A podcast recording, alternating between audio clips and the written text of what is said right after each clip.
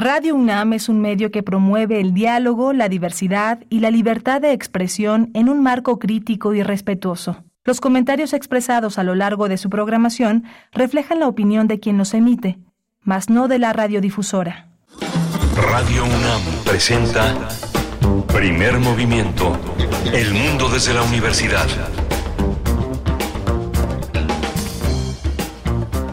Hola, buenos días. Ya son las 7 de la mañana con casi tres minutos en este 9 de octubre.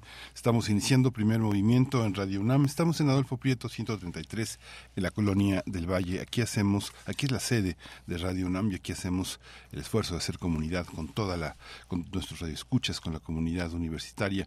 Estamos en el 96.1 de, de FM, en el 860 de AM. Estamos en radio.unam.mx haciendo posible esta este, esta, esta emisión, la emisión que permite tener un menú tan interesante como el que le vamos a ofrecer hoy. Está Andrés Ramírez hoy en, la, en el control de la cabina, está Rodrigo Aguilar en la producción ejecutiva. Yo soy Miguel Ángel Quemain, mi compañera Berenice Camacho se incorpora el día de mañana, está en otras tareas muy muy importantes. Vamos a tener este menú que les comentaba interesante, la curaduría como todos los lunes de Bruno Bartra. Él es un etnomusicólogo, sociólogo, periodista, DJ, un músico, un músico, un hombre interesado en la difusión y en la producción, en la creación musical. Balcanes mexicanos, hip hop chicano, jarocho estadounidense y las nuevas nociones de patria es uno de los una de las publicaciones que tiene para mostrar ese interés. Vamos a tener también la Feria del Libro de Arte y Diseño de la Academia de San Carlos, Leo Luego Expreso, yo leo del 9 al 11 de octubre. Hoy se inicia, vamos a hablar con la maestra Michelle Sandoval, ella es coordinadora de la Academia de San Carlos, y vamos a hablar también con la maestra Elsa Madrigal Bulnes. Ella es maestra en artes visuales por la Facultad de Artes y Diseño de la UNAM y es eh, creadora de libros de artista, libros objeto, libros de gran belleza. Vamos a tener la colaboración hoy de Cintia Solís, ella es socia del despacho Lexinf IT Legal Advisory y una, una, una mujer muy interesada en las singularidades tecnológicas y las tecnologías de la información. Hoy vamos a hablar de la nueva CURP, una alternativa al problema de suplantación de identidades, la pregunta que se hace Cintia Solís. Vamos a tener en la segunda hora en la hora en la que nos estamos enlazando con la radio Nicolaita, vamos a hablar de periodismo de lo posible, esta vez de Sonora, la alianza Lloreme en Sonora. Vamos a hablar con Liliana Orozco Camacho, ella es economista, radialista de política y rock and roll. Ella está en Radio 106.7 FM, la radio comunitaria de Hermosillo. Está esta gran ciudad, está este poder en Sonora que es muy, muy, muy interesante. Vamos a tener también una reflexión sobre el presupuesto para la atención a la violencia contra las mujeres. Vamos a analizar el sentido que tiene estas asignaciones, su suficiencia, sus eh, tareas, sus eh, desafíos con Marta Baeza, ella es investigadora de la organización en Genera, Energía, Género y Ambiente. Va a ser muy interesante conversar con ella y reflexionar sobre un, un tema tan importante. La poesía necesaria hoy está en la voz y en la selección musical de Berenice Camacho. En la mesa del día vamos a tener la edición 18 del Festival Docs MX. Vamos a hablar con dos, dos, dos personas que son verdaderamente interesantes.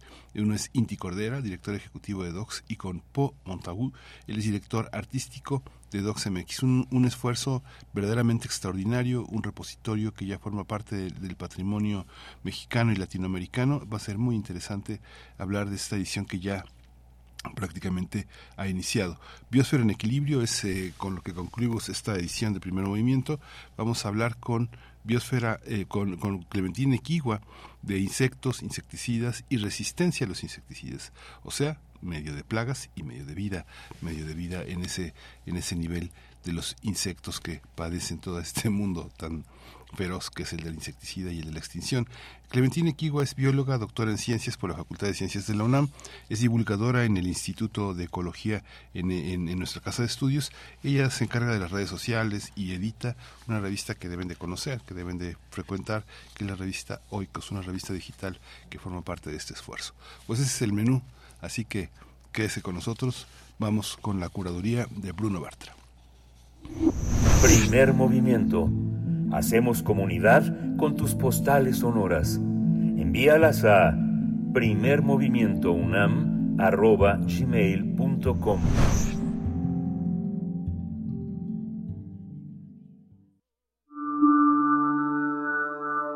Curadores musicales de primer movimiento.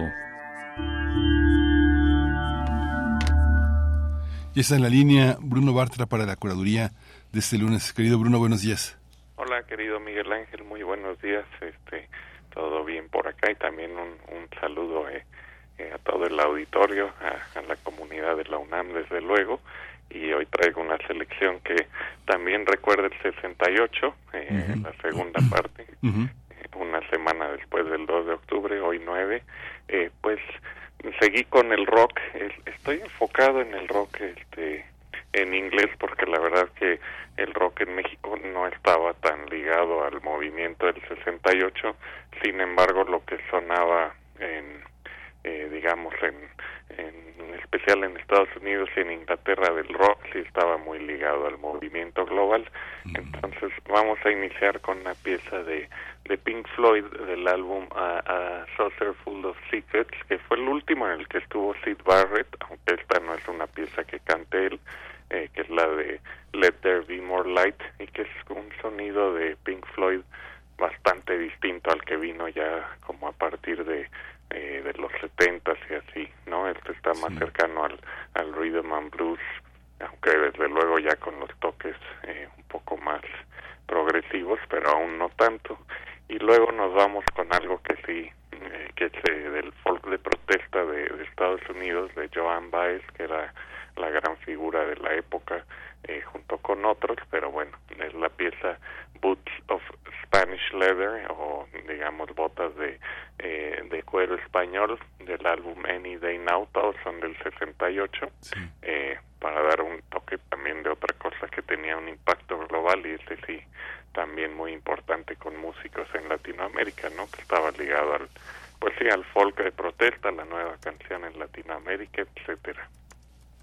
Luego vamos a ir con con una banda que iba iniciando eh, de Velvet Underground, eh, la de Lou Reed, con la pieza White Light, White Heat eh, del álbum del mismo nombre.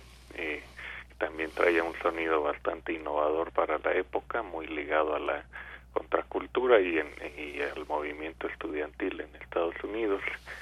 Ya después, pues no, no podía dejar eh, de poner Sympathy for the Devil en la versión de Vegas Banquet de de los Rolling Stones y para cerrar otra banda que, que iniciaba eh, con un sonido bastante nuevo en su momento que derivaría en el rock pesado que era Deep Purple pero esta es la pieza Kentucky Woman que, que trae todo ese sonido pues rock and rollero, rock and rollero de los 60 tan ligado eh, en, a nivel global al pues al, al, movimiento del 68 en todo el mundo no solo en México no entonces bueno esa es la, la selección de hoy para cerrar ahora que ahora sí que una selección en total de 10 piezas de, lo que sonaba en el 68 Sí, qué fascinante, Bruno. Y es que sí, es un todo, uno, todo un ambiente es eh, muy interesante que hayas dedicado esta sesión, porque va a representar como una, en nuestro podcast, una antología de un, de un momento muy interesante. Fíjate que aquí en, este, en Radio UNAM eh, tenemos un, un trabajo este verdaderamente extraordinario que hace Jaime Casillas Ugarte, lo produce Rodrigo Aguilar cuando el rock dominaba el mundo, que es verdaderamente un paisaje mental de de esa de ese, de, ese, de esos momentos no quienes pasaron y quienes no pasaron a la gran historia del, de los eh, aparadores rockeros en, en, estas en estas décadas es muy muy interesante para quienes no lo han escuchado todos los viernes eh, de 18.45 a 19 horas 15 minutos 15 minutos de rock y de memoria muy muy interesantes y esta antología que presentas, bueno, pues es muy rica, muy interesante, muy actual, de una vigencia enorme tanto en lo musical como en lo en, lo, en sus contenidos eh, literarios, ¿no? Muchas gracias, Bruno. No, pues gracias, Miguel Ángel, y, bueno, pues ahora sí que a disfrutar y a recordar y no olvidar, desde luego. Vamos a ir a Pink Floyd. Gracias. Vale, gracias.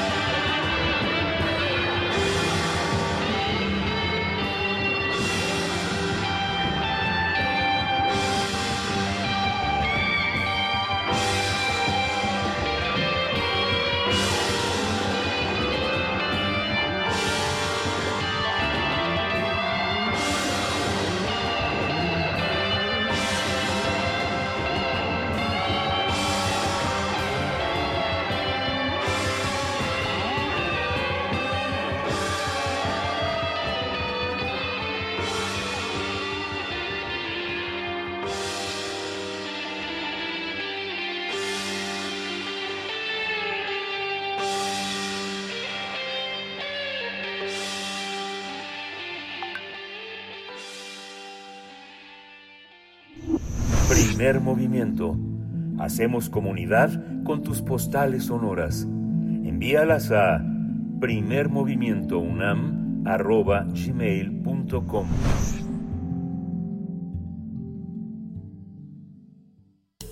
Toma nota y conoce nuestra recomendación literaria. Del 9 al 11 de octubre se va a realizar la decimoquinta feria del libro de arte y diseño en la Academia de San Carlos. La edición de este año tiene como lema Leo, luego expreso, acompañado de un hashtag que se llama Yo Leo. Eh, esta, este, esta edición incluye conversatorios, talleres creativos, sesiones de dibujo en vivo con modelos, música en vivo. Eh, muchas editoriales se van a, van a presentar sus libros de arte, todo lo que tiene que ver con esta gran artesanía en esta intersección entre libros y el mundo del arte y el diseño. Algunos de los artistas que van a estar por allá son Pony Alta, Manolo La Rosa, Daniel Manzano, Alejandra Cortés, por mencionar algunos. Vamos a hablar con los organizadores de esta quinta edición de la Feria del Libro de Arte y Diseño de la Academia de San Carlos y están con nosotros la maestra Michelle Sandoval, coordinadora de la Academia de San Carlos. Michelle, buenos días, bienvenida.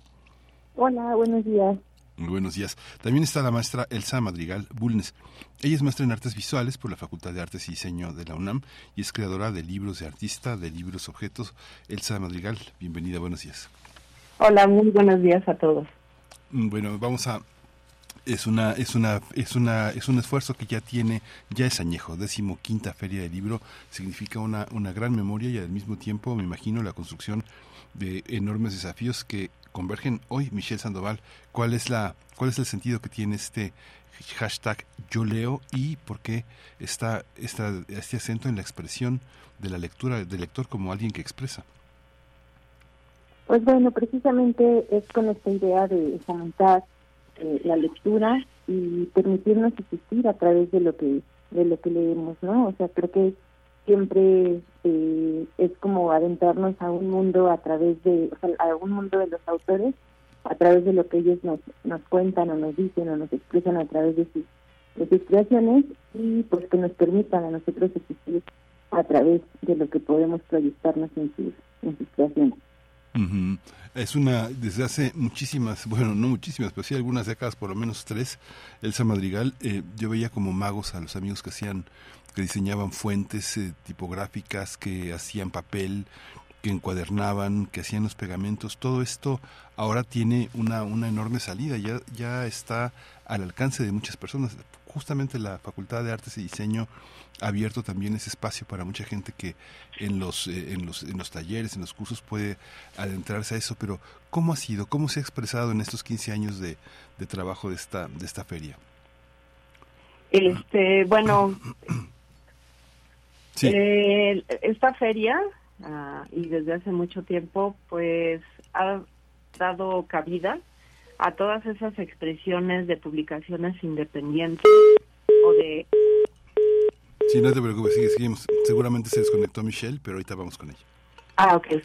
Sí, este, como decía, eh, se le está dando importancia a la, a la participación de publicaciones independientes o de autores independientes que realizan eh, libros eh, que están fuera, que no se pueden conseguir en las librerías y que están realizados artesanalmente o este, que tienen un tiraje limitado o que son piezas únicas. eh, se le está dando importancia también a la creación de en la facultad por medio, por ejemplo, del laboratorio de investigación y de producción del libro alternativo dirigido por el doctor Daniel Manzano a este tipo de, de libros que son realizados por una sola persona generalmente ideados y conceptualizados y manufacturados por una sola persona. Generalmente es un artista visual, o pero también puede serlo eh, otros otros artistas como los escritores. En esta feria vamos a ver eh, publicaciones independientes que van desde los fanzines, que son eh, de bajos costos, a, hasta libros más elaborados, que como son los libros de artista o los libros Sí, qué interesante porque finalmente también hay un hay un hay un territorio en el que una, un espacio como este converge con el espacio de la de la restauración. Yo he tenido oportunidad de ver cómo trabajan las personas de la Escuela de Restauración y cómo ya en casos particulares, por ejemplo, en los archivos, en el Archivo de la Ciudad de México, en el AGN, el Archivo General de la Nación, hay una en la fototeca, en, la, en, la, el Archivo de Lina en, Pachuca. Todo mundo hace eh, una, una colabora artística, pero esta, esta labor puede ser no puede ser no independiente, Michelle Sandoval, está marcada por la independencia y por la, por la artesanía del libro, ¿no?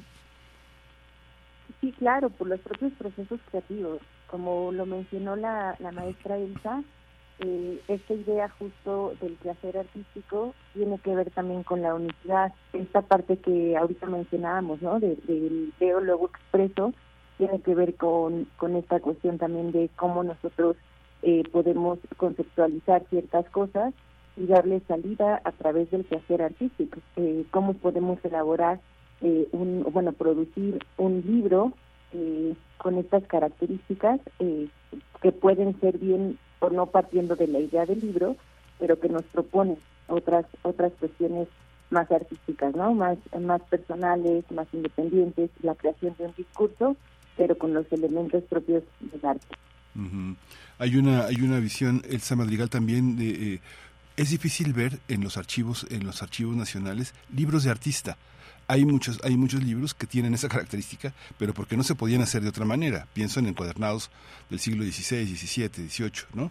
que son libros este, de una extraordinaria factura, que han marcado la, factura y el cuerpo en el que está constituido un libro, pero que no son libros de artista, aunque sí lo son, pero son más un documento histórico que pertenece a una, a una edad del libro. ¿Cómo, ¿Cómo entender esta relación entre una propuesta artesanal, una propuesta artística y una propuesta documental, archivística? Este, bueno, obviamente tenemos una larga tradición de la creación de libros y tenemos en nuestras bibliotecas, pues como como comentas, toda esta estos libros eh, que llevan muchos siglos de existencia. Y sin embargo los libros que estamos eh, realizando como creadores artísticos sí se sí hay un, punto de, unión de, y se retoman ciertas características de los antiguos libros, sobre todo, por ejemplo, de los prelibros, que son anteriores a la, a la, imprenta de, Gutenberg en cuanto a, la creación de libros de artista. Eh, aquellos libros que se, se hacían con arcilla, con, con cera, con pieles de, de animales, entonces, nosotros retomamos como, como creadores este, toda esa tradición, desde los prelibros hasta los libros eh, ya más elaborados.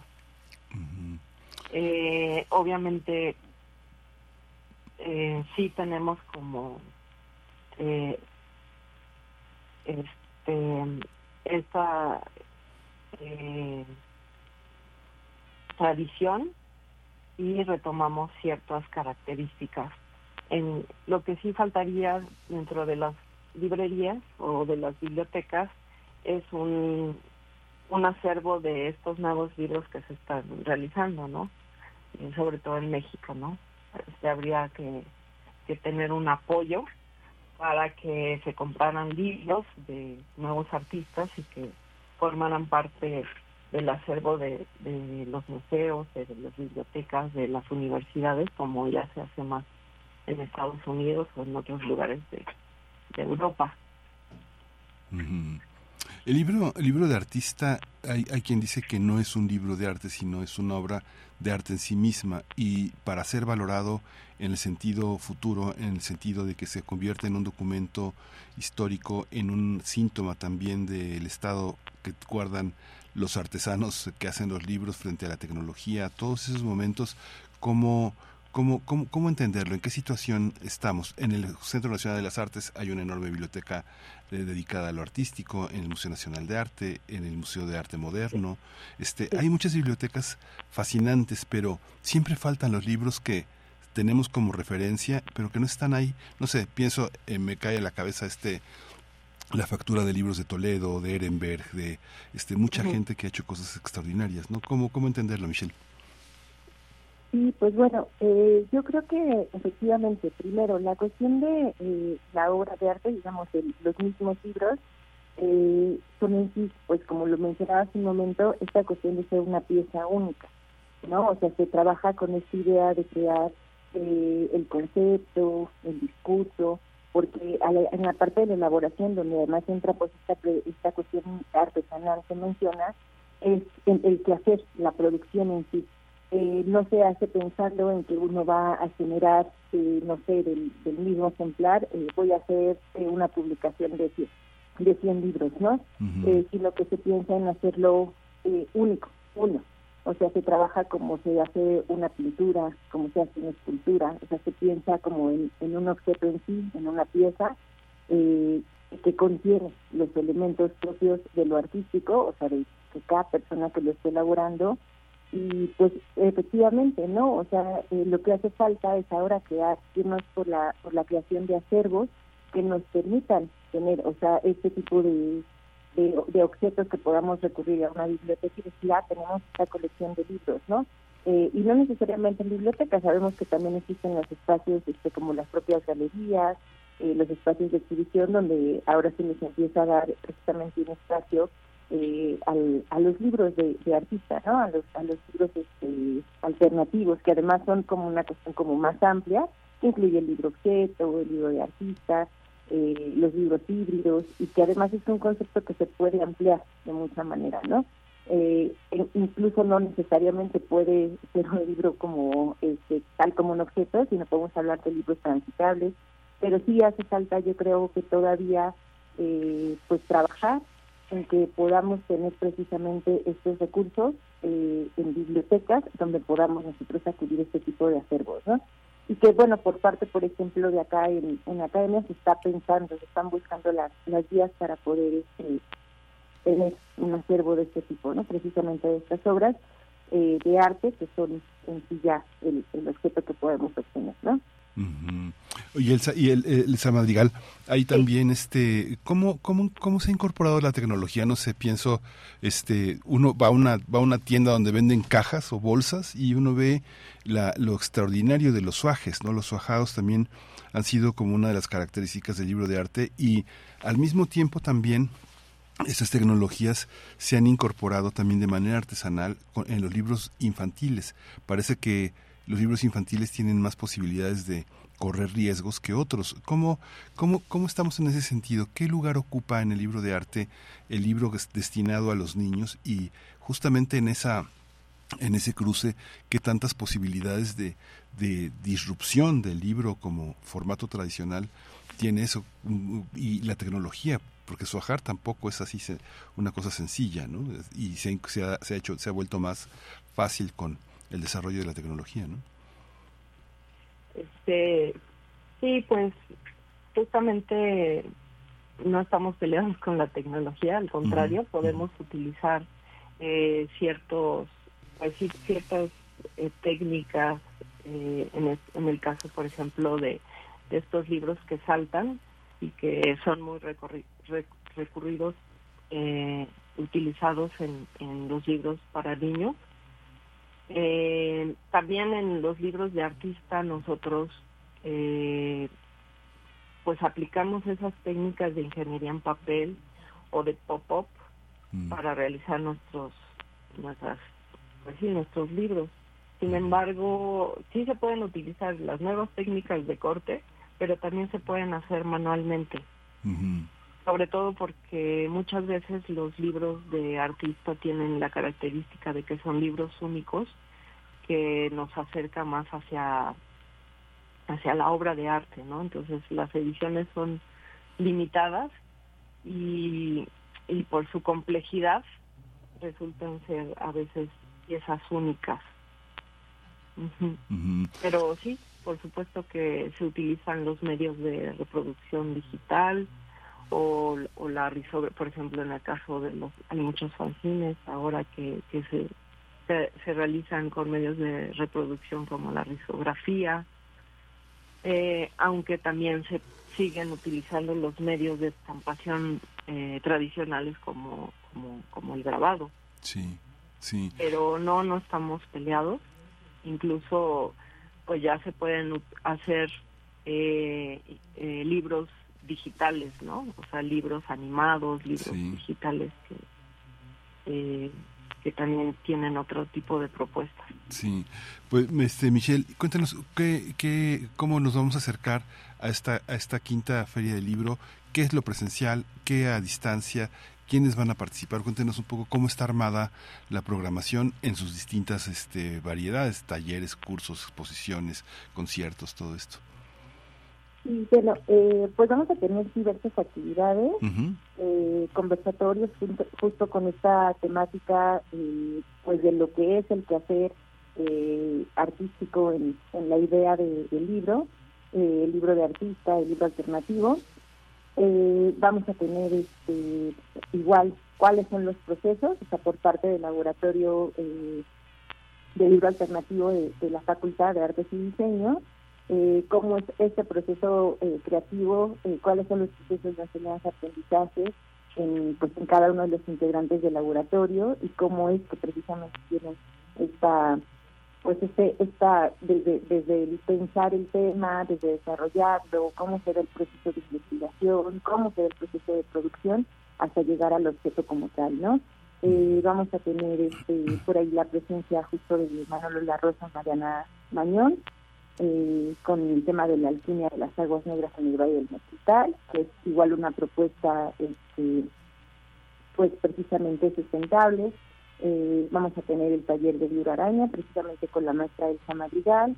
Eh, tenemos sesión de dibujo eh, con el maestro Alex Herrería. Después, bueno, eso por, por el día de hoy, ¿no? Mañana igual tenemos otro conversatorio, perdón, este es el de los procesos de enseñanza-aprendizaje, el laboratorio de investigación y producción. tenemos otro taller de producción de libros keto con la maestra Mónica González, tenemos concierto, igual, ¿no? Se intenta crear este concepto desde, desde la idea de la literatura y lo musical. Eh, y pues talleres de fanzine, eh, justo vamos a tener una inauguración eh, de la exposición virtual del doctor Daniel Manzano, que está muy buena, los invitamos a verla porque es precisamente pues el precursor de muchas de estas cosas del libro alternativo y pues es muy interesante ver cómo son todos estos procesos, ¿no? Y vamos a tener otro taller de libro intervenido con la doctora Laura Corona. Esa es más o menos nuestra programación. Mm, y este y qué, qué cuál es el público más asiduo a la a esta edición qué, qué editores nos sugieren que, eh, que, busquemos en esta en esta feria qué, qué, qué propuestas qué con qué se van a maravillar muchos jóvenes que por primera vez se asomen a estos procesos y cómo capturar su imaginación Elsa Madrigal este bueno eh, se se les van a abrir las puertas a editoriales independientes. Este, entre ellas está Cuerpo Lab, que está dirigida por Erika Bule, o las ediciones salvajes de Alex Javier Aceves Bernal, o Laboratorio Libro Alternativo de Demian Cruz, David Daza y Víctor Morales, o Michelle Ediciones de Mónica González, o Taller de Edición Autogestiva Stultífera Navis, y Alibricho de Elsa Madrigal. Eh, todos ellos son eh, editoriales independientes.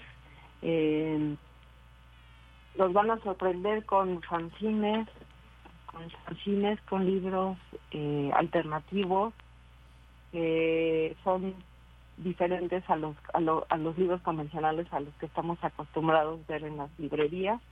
Hay mucho juego de estructuras, de, colores, de, de diseño muchos son son realizados eh, con publicaciones, ediciones limitadas o libros únicos.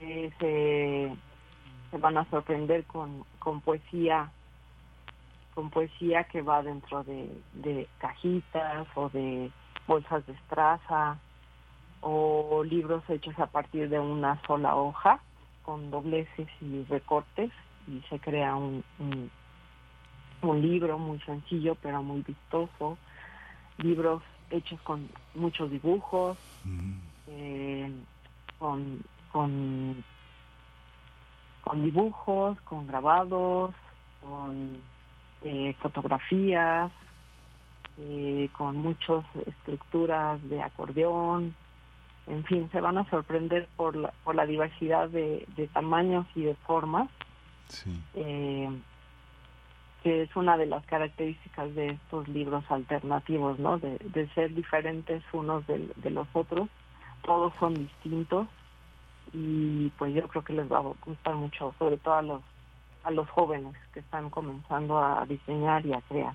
Sí, qué padre, qué interesante. Mucha gente lleva sus diarios personales en libretas muy hermosas que muchas son diseñadas por artesanos que las venden en sitios de, que son muy animados en los fines de semana en la ciudad, en Coyoacán, en la Roma, en la Condesa, en muchos espacios y que hacen ahí sus diarios y que son muy interesantes. Tal vez es el inicio de algo. Michelle Sandoval, ¿dónde lo seguimos? ¿Cuál es eh, la dirección electrónica en la que nuestros eh, radioescuchas pueden visitarlos? Bueno, la página de la academia, Academia de San Carlos, así tal cual. Y este bueno, para informes pueden escribir a difusióncultural.aasc, arroba y, Bueno, tenemos también este un Instagram de Academia de San Carlos, son las redes que se manejan ahí. Ahí pueden seguir la, la programación, luego las transmisiones en vivo y pues los esperamos a todos por allá. Sí, es una entrada, es entrada, eh, no, es entrada libre, ¿verdad? Sí, sí, claro, es entrada libre, eh, aparte de las exposiciones que, que tenemos allá. Eh, pues bueno, ahorita el, propósito es acercarnos precisamente a estas nuevas producciones, a estas este, publicaciones independientes, a estas nuevas propuestas, que ya no son tan nuevas, pero que sí pretendemos que, que sean precisamente ya con otros ¿no? Crear acervos, el que los propios artistas tengan como estas líneas de, de producción, o sea, que tengan estas secciones, como lo decía la maestra Elsa, eh, pues ver cómo podemos integrar eh, un montón de elementos propios del arte eh, transgredir los propios recursos y que los podemos ver eh, conjuntados en, un libro, ¿no? O sea, en una propuesta de libro alternativo. ¿De qué, ¿Cuál es el horario que uno puede estar ahí? El horario es de 10 a 6 de la tarde. De 10 a 6. Y eh, hay venta de hay venta de trabajo, es una es una feria en toda como cualquier feria de libro donde uno puede ir a comprar eh, cualquier cosa, ¿verdad? Sí, claro, este, ustedes van a poder comprar, de hecho también vamos a tener editoriales eh, digamos como que llevan eh, Paramount o, tenemos este, eh, por ahí editoriales que nos llevan precisamente libros de libros libros de arte no con temáticas de interés también para los propios estudiantes o gente que, disfruta de la teoría también artística entonces eh, pues hay venta de libros eh, la idea es que justo puedan tener eh, acceso también a estos estas propuestas de libro de de artistas, de libros alternativos, eh, a un costo pues eh, razonable. Bueno, es que hay libros que pueden ser económicos, digamos, y que pueden ser pues carísimos también, ¿no? De acuerdo a los procesos que implica cada uno de ellos. Pero la idea es que sí que tengan como acceso, eh, pues desde un libro tradicional de arte, historia del arte, teoría del arte, hasta todas estas nuevas propuestas. Sí, me imagino que me imagino que invitan también a gente que vende lápices, colores, este, pigmentos, este, papel, libretas. Hay, hay presencia de esta de este tipo de proveedores que este plumones, este pinceles. E, e, eso eso también está en la feria o no? Este no, no, Eh, bueno sí tenemos personas que llevan eh, libretas, eh, pero que justo tienen como esa idea también de de pues que puedan funcionar la artista como bitácora, ¿no? O sea, para para dibujar, para disfrutar. Eh, no, en esta ocasión no tenemos este, eh, personas que traigan material, pero bueno, es una opción. Sí, es una opción interesante porque luego hay materiales que dicen, ¿dónde, compraste tu, tu, tu, este, tu, tu lápiz de color? Dicen, no, lo compré en Holanda. Ah, ok. Bueno, entonces son, hay, de pronto hay gente que trae maravillas y que de pronto puede estar en una feria, así que siempre es interesante. Hasta, hasta estuches para guardar pinturas, ¿no? Hay gente que maneja 150 colores, 200 colores, ¿no? Es algo, pero bueno, pues es algo que está en in progress, como dicen, por hacerse. Muchas gracias, Michelle Sandoval, maestra Michelle Sandoval, coordinadora de la Academia de San Carlos, maestra Elsa Madrigal Bulnes, maestra en artes visuales, organizadora también de esta gran feria. Muchas gracias, mucha suerte. Ahí nos vemos. Y ahí los esperamos a todos. Muchas gracias. Claro que sí, muchas gracias. Muchas gracias a ustedes. Pues vamos a vamos a continuar con la con la curaduría con la curaduría de Bruno Bartra, esta curaduría que pone el 68 y el rock, las, eh, la gran figura de Joan Baez, Boots of Spanish Leather, botas de piel española.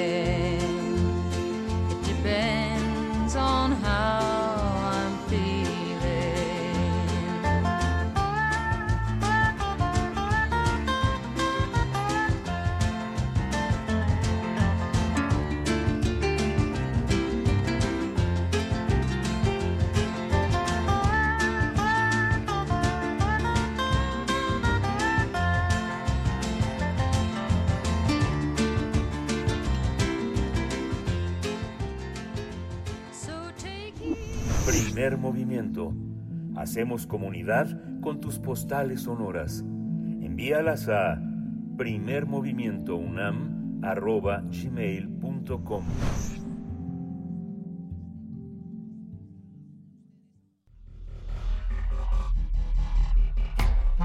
Singularidades tecnológicas y TICs.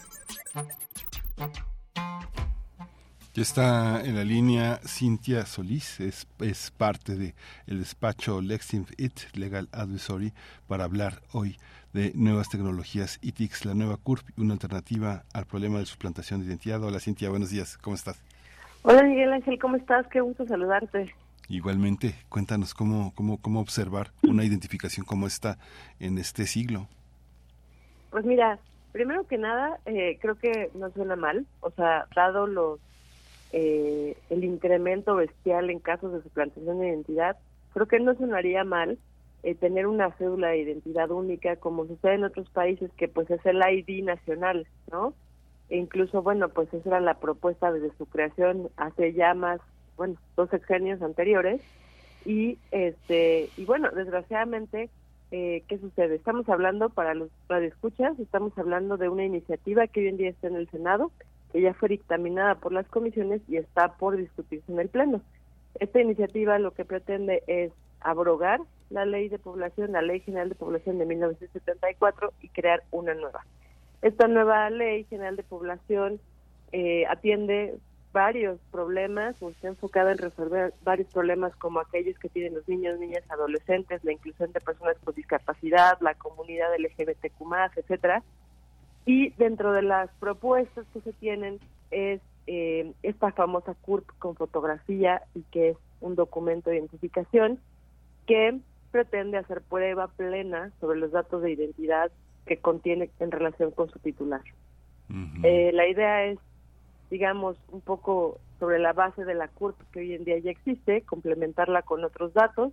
Esta CURP deberá tener nombre y apellidos, lo que es tal cual el, la estructura de la CURP, que es esta clave única de registro de población, la fotografía del titular, lugar de nacimiento, fecha de nacimiento, firma y huellas dactilares. Eh, entonces, en principio, pues como lo comentaba, dada la, el incremento bestial que hay en estos casos de plantación de identidad, sonaría como una buena alternativa para poder cuidar nuestra identidad, ¿no? Sin embargo, en esta propuesta de ley no se atienden diferentes inquietudes relacionadas, o sea, no se especifica qué tipo de documento va a ser.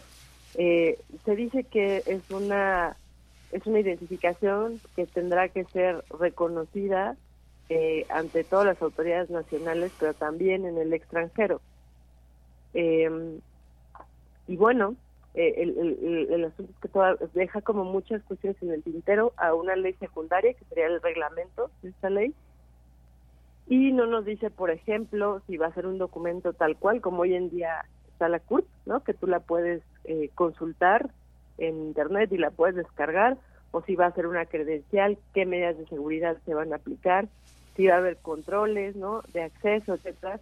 Entonces, aunque como lo comento, en principio no es una mala iniciativa, hay muchas cosas que no se están abordando. Por ejemplo, no sabemos si realmente se hizo un análisis de impacto a la privacidad para saber eh, qué y el cómo. Estamos frente a uno de estos proyectos en los cuales suena muy bien, pero deja muchas tareas pendientes en cuanto a la implementación. Eh, la vigencia que tendrá por lo que establece el artículo 81 en la propuesta, es de, o sea, no, no puede exceder más de 15 años, ¿no? Pero también puede ser que esto se cambie cuando esté deteriorada por su uso, entonces ahí no entendemos exactamente si va a ser una credencial en físico o no, o cuando los rasgos de una persona eh, cambien y ya no correspondan con la fotografía que está ahí.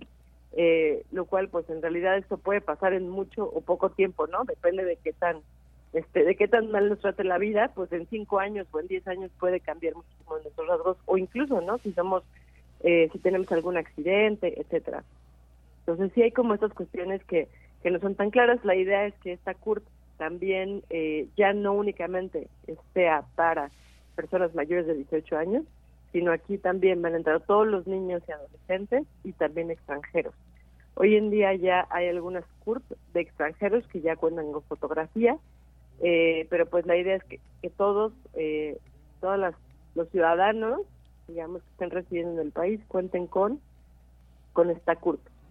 Eh, tendremos que ver justamente cómo se discute, se iba, se iba a en el Pleno la semana pasada, se reprogramó, no sabemos si, si se vaya a discutir esta semana o se siga reprogramando, pero creo que hay muchas cosas todavía que los legisladores deberían de detallar para que esta propuesta nos deje más tranquilos como ciudadanos eh, y no, no estemos como eh, con esta zozobra de, de saber que ahora vamos a tener otra identificación que va a tener otro tipo de datos, incluso como lo comentaba, estos datos biométricos, y que de no estar debidamente asegurada o controlada, lo único que va a hacer es darle más información a, a atacantes, ¿no? Hoy en día el problema que tiene la CURP, no sé si te ha pasado Miguel Ángel o alguno de los radioescuchas, es que las propias autoridades no confían en la CURP.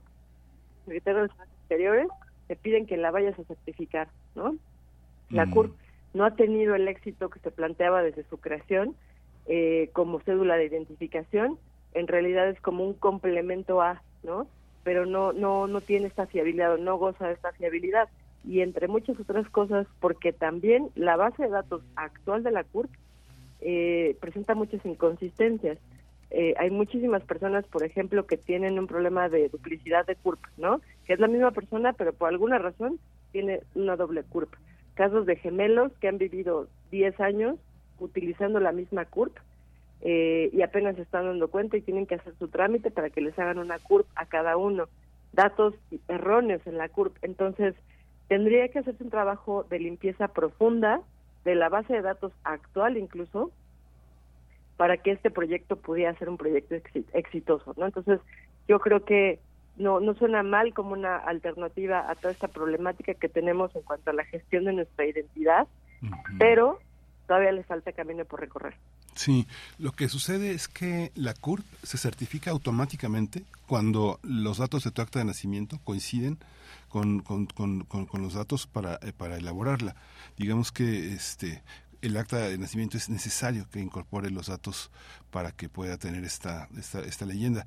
¿Qué sucede con personas que tienen datos equivocados en, en, los lugares de, origen donde emitieron sus actas eh, de nacimiento. Eso, eso pasa mucho en el país, que los registros civiles del interior del país, en algunos casos la falta de tecnología o la falta de cuidado, la, muchos, muchos factores permiten que el acta de nacimiento capturada en la plataforma nacional del registro civil no coincida. Entonces, cuando se, acude a un módulo del CURP, inmediatamente que se, que se empatan los datos, queda certificada. No hay, no hay este, pero son ese tipo, son ese tipo de, de, de, datos los que están, los que están ahí. Ahora, mientras más sepan de nosotros, es que no hay manera de que no se sepa de nosotros.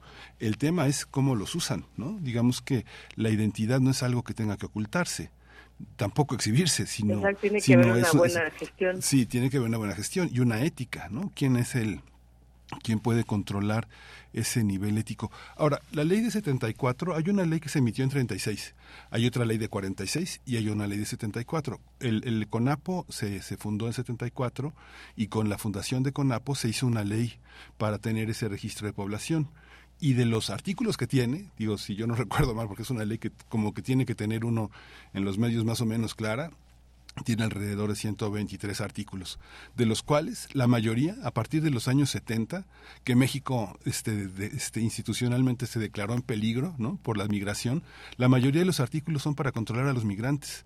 La, ley de población que se estableció durante el gobierno de Lázaro Cárdenas es una ley muy bondadosa, muy generosa, una ley que plantea también la, la, la cuestión del asilo y que en lo 46 en esos años este, la ley la ley de población se convierte ya en un mecanismo que le permite al gobierno mexicano construir una política de asilo este, en toda en toda forma ¿no? pero esta parte de quiénes son los extranjeros en México parece ser que es lo que más le importa a la identificación ¿no? ¿O tú cómo ves? Sí, pues en principio esta nueva esta nueva iniciativa que se concreta únicamente va a tener 86 artículos y como lo comentaba, pues introduce un poco la discusión en el tema de, o sea, ya, no solamente está enfocada a migrantes, sino también, o sea, sí tiene un tema de población extranjera, pero también el registro de niñas, niñas, adolescentes. Y también, pues pretende justamente reconocer estas nuevas formas, o sea, para la comunidad LGBTQ más, eh, pues estas, estas nuevas formas de identidad, ¿no? Eh, también obviamente hay cosas muy o sea, hay cosas buenas por ejemplo el tema que recoge que México es una nación pluricultural no sí. Y, no nada más o sea como lo hemos comentado en realidad a veces se nos olvida pero somos una nación pluricultural con multiplicidad de culturas de lenguas etcétera. Y, y bueno la idea también en parte es eh, incorporar o reconocerlos este, a través de, esta nueva ley Sí, es muy interesante porque además, bueno, durante el gobierno de Peña Nieto se hizo un programa nacional de población que, que, que, que quería, que pretendía este, regular nuevas, nuevas, nuevas formas de, de, nuevas variables demográficas. Sin embargo, siguieron con el tema de la, de la, de la migración porque como tal vez eh, eh, ese gobierno prista pensaba que iba a continuar hasta el, hasta el año 2020, pues pensaba que iba a tener un enorme control muy, muy de la mano con la administración de Trump, ¿no? O de la administración trumpista, que era parte de las simpatías que los gobiernos anteriores, desde los panistas hasta los priistas, han tenido de, este, de formar parte de un mundo desarrollado. Digo, no sé si entre sus proyectos secretos era convertir el peso en dólar, pero parte del programa consistía en, este, en, una, en una cuestión, pues, como dicen vulgarmente, muy entreguista, ¿no? ¿Cómo, cómo lo ves? Pues yo creo que al final eh, igual esta, esta ley tiene un capítulo que habla justamente de eso, de la distribución territorial, la movilidad, como para tener números claros, ¿no? En torno a la, a, la movilidad que se da dentro del país, pero también temas importantes de la emigración y de la repatriación, ¿no? En qué casos sí, en qué casos no. O sea, sí tiene una, una fuerte tendencia también a ese punto de qué hacemos ¿no? con todos los migrantes. Sí porque es, un hecho que somos un país que, que eh, funciona como pues como un filtro, ¿no? O sea, como un filtro trampolín para llegar a Estados Unidos. Sí. Oye, Cintia, ¿dónde, dónde, ¿dónde podemos tener más información? ¿Qué nos recomiendas eh, consultar o leer? Hay que estar muy pendientes eh, en este en esta semana, si se lista en, para discusión en el Pleno de la Cámara de Diputados y este, a través de ti puedo hacer llegar el proyecto para que si nos ayudas a, compartirlo, a cargarlo a una algún algún depositorio público, con todo gusto te lo hago llegar para que lo puedas este, subir. Sí, por favor. Tamara Quiroz está a, cargo de las redes sociales y lo ponemos lo ponemos al alcance de nuestros de nuestros radioescuchas y de quienes están en redes sociales. Sí, mándanoslo, Cintia. Por supuesto. Muchísimas gracias. Pues un gustazo y estaremos muy al pendiente a ver a ver qué pasa. Muchas gracias, Cintia Solís. Muchas gracias por tu participación. La nueva CURP, una, una, uno, uno, de los desafíos para esto, la nueva CURP, una alternativa al problema de suplantación de identidad. Cintia Solís, muchas gracias. Con eso nos despedimos de la primera hora de primer movimiento. Quédese con nosotros, volvemos en unos minutos. Síguenos en redes sociales. Encuéntranos en Facebook como Primer Movimiento y en Twitter como arroba PMovimiento. Hagamos comunidad.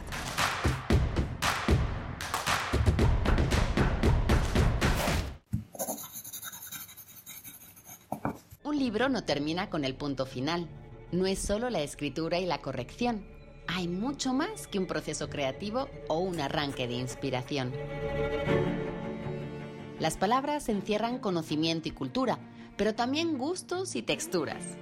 Los invitamos a probar los sabores y los saberes del lenguaje. Eso, todo eso es lo que saben las palabras. Saben las palabras. El amor por el lenguaje en todas sus presentaciones. Con Laura García, todos los lunes a las 18.30 horas, retransmisión sábados a las 17 horas, solo por Radio UNAM. Experiencia sonora. ¿Sabes qué significa para Morena la clase media? Un desprecio por querer superarse cada día, por aspirar a tener empleos mejor pagados. ¿Y sabes lo que significa para el PRI la clase media? Una admiración por querer ser mejor todos los días. Y un aplauso por aspirar a tener más que solo un par de zapatos. Morena destruye. El PRI construye. PRI sí sabe gobernar. Me cae que sí. La muerte en un polvo que viaja desde el profundo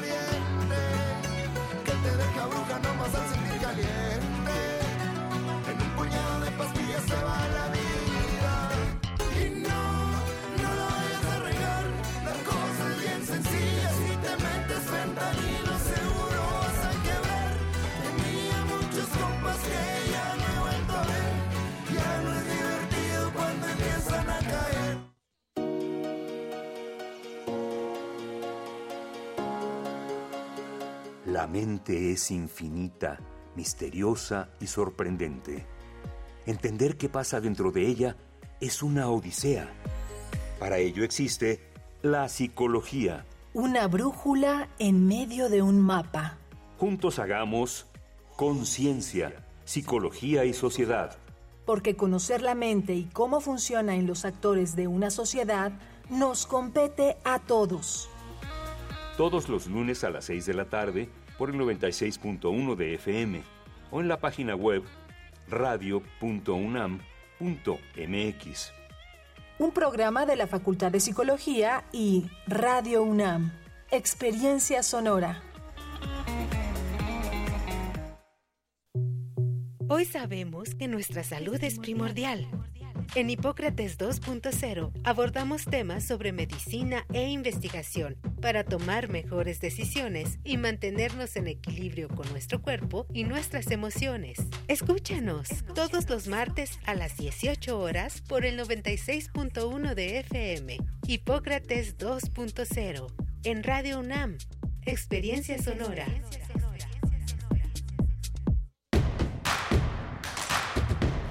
Encuentra la música de primer movimiento día a día en el Spotify de Radio UNAM y agréganos a tus favoritos.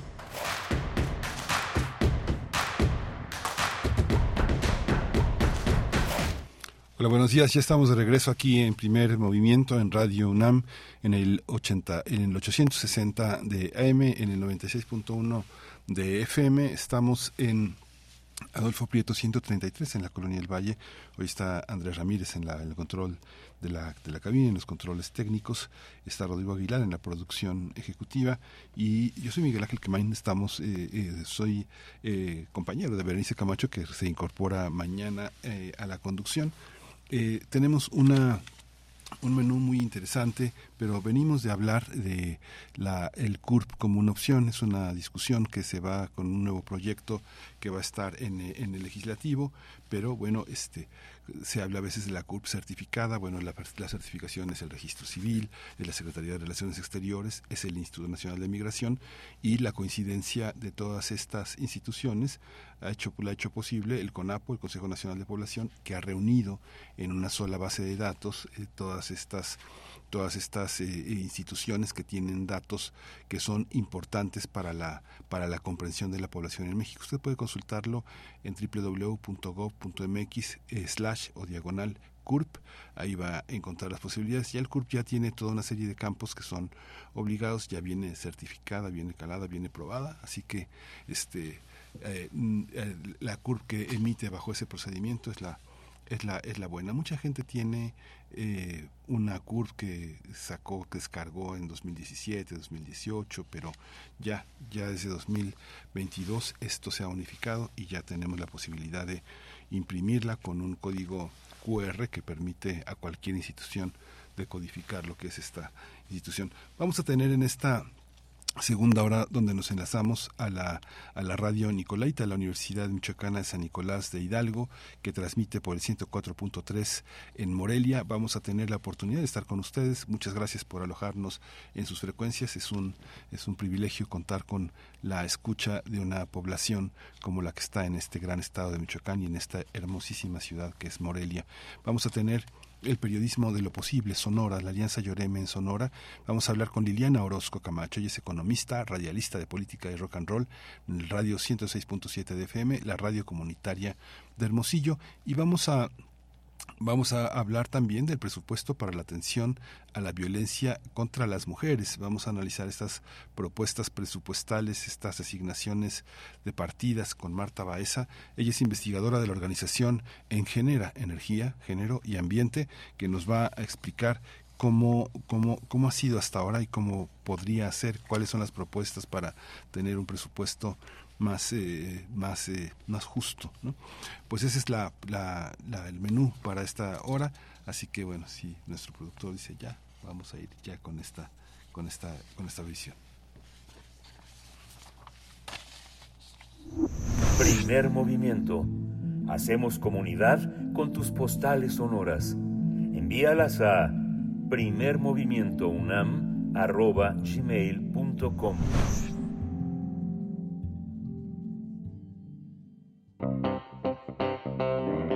Nota Nacional. Sonora, la alianza que une pueblos, es el octavo episodio de la serie de podcast Periodismo de lo Posible, Historias desde los Territorios. En este capítulo se habla sobre la forma en que se logró tejer la alianza Yorema entre los pueblos de Cuirimpo, Maciacahui, al norte y al sur de Navojoa, en Sonora. Ellos fueron víctimas de despojos del territorio y violencia por parte del Estado, empresarios, caciques locales. La población yoreme se vio obligada a abandonar sus raíces y a dividirse entre pueblos. Sin embargo, pasaron los años, retomaron su historia, la historia de sus ancestros, el pensamiento de los habitantes mayores y convocaron asambleas como una forma de gobierno tradicional que unificara lo colectivo. Todas estas costumbres ayudaron a reforzar la memoria, la confianza entre ellos, por lo que en 2023 se unieron para hacer valer su identidad y defender su territorio. Este episodio forma parte de Periodismo de lo Posible, Historias desde los Territorios, que está conformado por una serie de 12 podcasts realizados por periodistas de radios comunitarias y comprometidos con las luchas sociales. Esta iniciativa busca que las propias comunidades cuenten sus historias de éxito, ya que gracias a esta organización comunitaria y con el eje de la radio han logrado defenderse.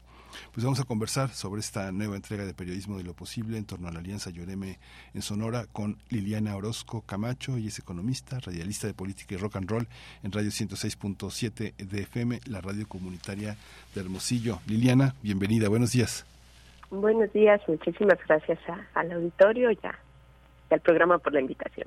Muchas gracias. Cuéntanos cómo, cómo han desarrollado su trabajo, cómo entraron a esta dimensión de periodismo de lo posible y qué sigue. Cuéntanos cómo la radio es capaz de recoger la, la memoria de sociedades muy maltratadas, que el radio es el altavoz, ¿no? Sí, claro que sí. Bueno, eh, yo formo parte del equipo de La Boca Nostra, que es un programa de la barra independiente de política y rock and roll radio, la radio comunitaria de Hermosillo. Y nosotros pues tenemos un, un lema que, que resume cómo tratamos de hacer eh, nuestro trabajo, que es periodismo contra la indiferencia. Entonces, desde principios del año pasado, antes de la convocatoria de periodismo de lo posible, estuvimos cubriendo las actividades de un eh, pues de una organización o de un movimiento social que se llamó el Frente de Movimientos Sociales de Sonora, válgame la redundancia, y eh, en donde coincidieron pues diferentes comunidades de todo el estado tratando de organizar un posicionamiento para el gobierno eh, estatal de aquel de aquel momento. En ese contexto eh, conocemos la convocatoria de periodismo de lo posible, observamos la, lucha de los pueblos eh, Yorema en el sur de Sonora y eh, ya teníamos todo, pues también una un seguimiento y un acercamiento eh, muy muy constante desde desde nuestro programa. Eh, el gobernador la concejala y los y los concejales de de, los, de las dos comunidades de Cogurimpo y Macecahui se comunican con nuestra radio mm, cada dos semanas, cada mes para platicar sobre algún sobre algún avance que haya tenido la Alianza Lloreme, sobre algún nuevo conflicto, sobre alguna manifestación, etcétera. Entonces esta esta comunicación es muy constante y nosotros como como periodistas nos damos cuenta de que eh, la, la lucha popular del pueblo Lloreme pues es suficiente, no no, no se dan abasto, vaya, eh, para todo lo que se tiene que hacer, para todo de lo que se tienen que estar defendiendo todo el tiempo, todo lo que tienen que estar eh, comentando, articulando, organizando. Es un trabajo muy, muy arduo el que desarrollan. Entonces, pues casi no tienen oportunidad de documentar toda esa lucha. Entonces, cuando llega periodismo en lo posible, nosotros decimos, bueno, podemos ayudarles a través de esta convocatoria a documentar y sistematizar todo lo que está pasando para que, pues para, bueno, eh, ellos nos, nos lo pidieron en ese sentido, como eh, documentar, vaya, la historia de, del pueblo Yoreme, específicamente Cohuirimpo, no en el sentido de que sea más importante, sino que fue porque fueron las personas que conocimos primero. Y posteriormente, eh, como bien pueden escuchar en el podcast, sin dar eh, ningún tipo de spoilers, se dio un acercamiento entre las dos comunidades. Siempre han tenido una relación, tienen una un pasado en común, ¿no? Un, una relación ancestral. Sin embargo, ha habido momentos de mayor o de menor cercanía. Y a lo largo de, del año pasado se dio una gran cercanía porque observaron pues problemáticas que les que les vinculan de una manera muy muy eh, estrecha y deciden aliarse. La alianza actualmente ya son cuatro pueblos y ya sesionan, bueno, acaban de, inaugurar hace unas semanas lo que llaman eh, la Asamblea Permanente de la Alianza Lloreme, y entonces, pues en todo este proceso, es un proceso continuo, es un proceso vivo, no ha terminado ni, bueno, esperemos que, que logren pronto la, autodeterminación de sus territorios, pero no ha terminado la lucha de la Alianza Lloreme, sino que desde Periodismo en lo Posible, pues tratamos de, de platicar sobre todo para un público que es muy ajeno a las comunidades eh, indígenas del sur de Sonora, cómo se dio esta esta pues que para nosotros es una gran victoria, ¿no? Lograr eh, un acercamiento con un vecino que ha estado ahí también desde el, desde el principio de, su historia, pero que por razones de, de la modernidad, de cómo se han ido adaptando el cambio de los tiempos, de repente se alejaron, pero llega la alianza y pues nuestro trabajo es documentar esa victoria. Sí, qué interesante, pero además, además, este, Liliana, cuando dices, cuando dicen periodismo contra lo indiferente, es, es entre los mismos periodistas también, ¿no? Uno podría pensar que allá afuera hay gente indiferente, pero la gente indiferente está entre nosotros también.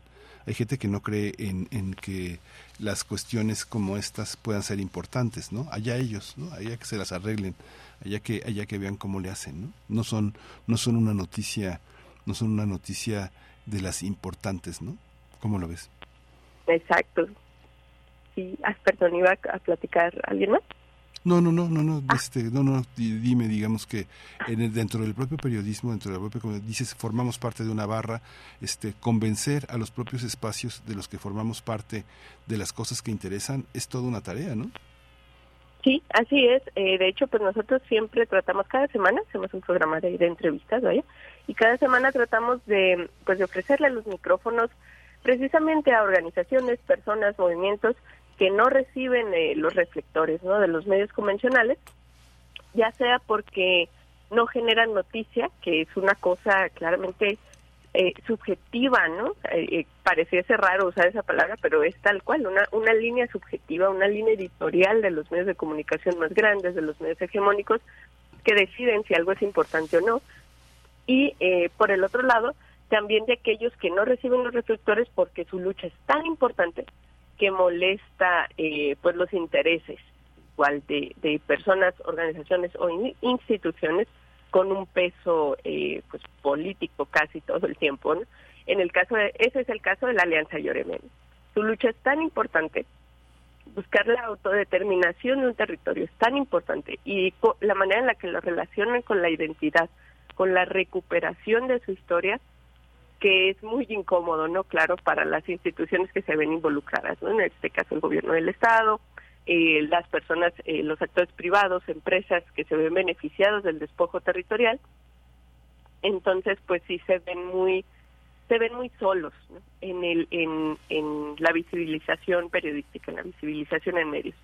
Y pues nosotros afortunadamente pudimos eh, participar en periodismo de lo posible y esta pues es nuestra nuestra breve granito de arena como periodistas precisamente eh, que no somos imparciales sino que decimos no hay una hay una lucha que se mantiene en silencio dice la concejala en algún momento de- del podcast eh, y pues no podemos ser ajenos a esa lucha. En eso consiste la objetividad, ¿no? En que uno no puede ser ajeno al compromiso y a la responsabilidad y a la ética, ¿no? Por eso, este, la objetividad del periodista era la era la era el compromiso de los dueños de los medios, ¿no? Ellos sí ellos sí se comprometían con el dinero, pero el periodista tenía que mantenerse lejos de cualquier compromiso, ¿no? Para poder manipular su información y cabecearla como se les diera la gana y como ellos como ellos les conviniera, ¿no? así es Hay una, hay una parte también, Liliana, que se, también es muy, muy, muy, muy interesante de cómo, cómo se inscri- cómo este, el, el periodismo en los últimos años, yo creo, yo creo mínimamente desde 1994 que rompió el ejército zapatista, ha perdido credibilidad, ¿no? Ha perdido una enorme credibilidad y todos los que hacemos periodismo tenemos que ganarnos la credibilidad todos los días, porque todos los días estamos en el, en el tribunal de la opinión pública que descree de los dichos, de las fuentes de información, de lo que hacen muchos medios por los intereses que los medios masivos han tenido. ¿Cómo enfrentar esa parte? ¿Cómo, cómo han hecho con las propias comunidades? ¿Cómo han hecho que les crean? Este, les enseñaron su credencial, les enseñaron una- un audio. ¿Cómo se logra que un, periodismo, que un periodista tenga credibilidad? Claro, pues desde nuestro punto de vista tiene que ver con un eh, acompañamiento y con, un- con la manera en la que uno se involucra también en los movimientos, que no necesariamente significa eh, apropiarse o buscar cierto protagonismo, ¿no? Es, es muy interesante el ejercicio de escucha, que al menos desde nuestro punto de vista se tiene que hacer desde una radio que no es indígena, desde un periodismo ajeno a, a la comunidad indígena en este caso, pero que se solidariza con su esfuerzo, ¿no? Eh, y platicábamos con, con los estudiantes de la Universidad de Sonora ahora la semana pasada que presentamos el, el podcast en la universidad, decíamos uno como periodista, eh, una persona como periodista, muchas veces piensa que escucha y que sus notas o nuestro trabajo es un reflejo de esa entrevista o de esa manera de escucharnos. Pero lo que hacemos muchas veces desde nuestra, pues como un individualismo muy muy colonialista, poniéndonos muy, muy filosóficos, es eh, tomar esto que estamos escuchando y reinterpretarlo según lo que nosotros es lo más importante y eso es lo que aparece en la nota, ¿no? Sí. Sin embargo, en esfuerzos como la alianza, eh, como la documentación de la alianza de Lloreme, era demasiado importante. De hecho, a cada instante, cada paso que dábamos, teníamos que eh, consultarlo con la asamblea comunitaria, con las dos asambleas comunitarias, para verificar que lo que estábamos plasmando era lo más importante. E incluso desde la desde el- este esta, este proceso formativo tan maravilloso que fue el periodismo de lo posible con Marcela Turati, con Aranzazú, con Eloisa Díez, también fue ese ese aprendizaje, ¿no? Que nos decían ellas, bueno, es que es demasiada información, porque pues una lucha de, de 500 años, cómo seleccionamos esa información para que sea eh, atractivo en el sentido de que se pueda narrar, se pueda platicar en, formato podcast, pero que sí sea lo más importante y lo más relevante para las comunidades. Entonces, ese ejercicio de escucha siento yo que eh, valida nuestro trabajo. O sea, la alianza en el momento en el que escucha el podcast, eh, todo todo es sencillo, no no hay nada que criticar en el sentido del contenido, porque básicamente ellos escogieron el contenido y así debió de ser. Entonces, eh, desde nuestro punto de vista, ese ese tipo de periodismo, sobre todo cuando se plantea como un periodismo solidario, pues ese ese es el truco, ¿no? Eso es lo que uno tiene que aprender o desaprender a, a escuchar sin eh, sin atravesar nuestra propia nuestro propio entendimiento. ¿no? Ahora, esa credibilidad va para específicamente quizá en la comunicación con un periodismo o con una comunidad indígena, para, tratar de un, un, periodismo cercano a las luchas indígenas. Pero es similar en otros procesos sociales, ¿no? Cuando el periodista ya no es solo un agente eh, extraño o alejado que toma la fotografía y saca la nota, sino que acompaña de cierta manera, ya sea en el sentimiento o en la actividad, a, a las comunidades o al, o al, conflicto que se está viviendo, ¿no? Porque pues formamos parte también de la sociedad. Sin embargo, pues los compromisos muchas veces laborales eh, con los medios pues nos llevan a este gran conflicto, ¿no? Siempre presente en el en el periodismo de qué se puede escribir y qué no puede escribir, ¿no? Entonces tampoco es una tarea fácil, yo no me atrevería para nada a, a criticar a ninguno de los compañeros que quizá tienen una línea editorial forzada, porque también se entiende, ¿no? Cómo es ese proceso. Pero definitivamente el periodismo comunitario y el periodismo independiente, pues esa es su, su línea de credibilidad, ¿no? La manera en la que se acompaña a un movimiento social. Sí, y hay muchos elementos también que pasan al interior cuando uno está al interior de un movimiento social cubriendo la actividad. Hay, hay personas al interior del movimiento que se asumen como, como voceros y que en ese asumirse como voceros, reuniendo las voluntades de los demás, eh, creyéndose también representantes de todos, a veces le ocultan al periodista sin mala voluntad este, otras fuentes que están al interior del movimiento y que no son visibles y que es importante eh, considerar considerar esas voces, ¿no? Es algo que forma parte de, de, de, la ceguera que puede tener uno como periodista y de las estrategias de observación que puede uno realizar al interior de comunidades. ¿Les pasó, les pasó esto con su podcast? Con su podcast? Eh, sí, no, no en el sentido de que hubiese como alguna dificultad en cuanto a lo que decía, por ejemplo, algún vocero. Uh -huh. Sin embargo, sí estuvo muy interesante el ejercicio también de las personas que quizá tengan, estén más acostumbrados a a comentar su propia historia sí. ante medios de comunicación o ante autoridades, como es el caso del gobernador de Cubirimpo, que van a escuchar pues bastante en el podcast, uh -huh. y el caso de otro de los eh, de los comuneros, se le llama, de los participantes de la Asamblea Comunitaria Maciacahui, que ya tienen eh, pues mucha experiencia no en esta eh, en cuál es el problema y cómo lo abordan, o sea, tienen un discurso eh, ya ejercitado. Sin embargo, pues era muy interesante desde, desde nuestra manera de, de, tratar de abordar el tema para darle una profundidad al podcast, cuando le preguntábamos, por ejemplo, al gobernador sobre su familia, cómo uh -huh. llegó él a donde está. Uh -huh. Y ahí esa manera de interactuar, obviamente la intención no es poner incómodo a nadie para nada, uh -huh. sino simplemente hacer otro tipo de preguntas también para lograr una, una cercanía, una calidez, eh, pues sí, una para darle calidez a la información que estamos presentando. En cambio, con otras voces que quizá no son tan, eh, pues no acostumbran tanto a hablar dentro de sus mismos procesos organizativos, pues también es muy distinta la escucha y cómo se aproxima. ¿no? En el podcast van a escuchar a una de las víctimas de uno de los procesos más fuertes que tuvieron eh, en la comunidad de Maciacahui, que es eh, una acusación, ¿no? una acusación injusta, un crimen impuesto, que los lleva a la cárcel.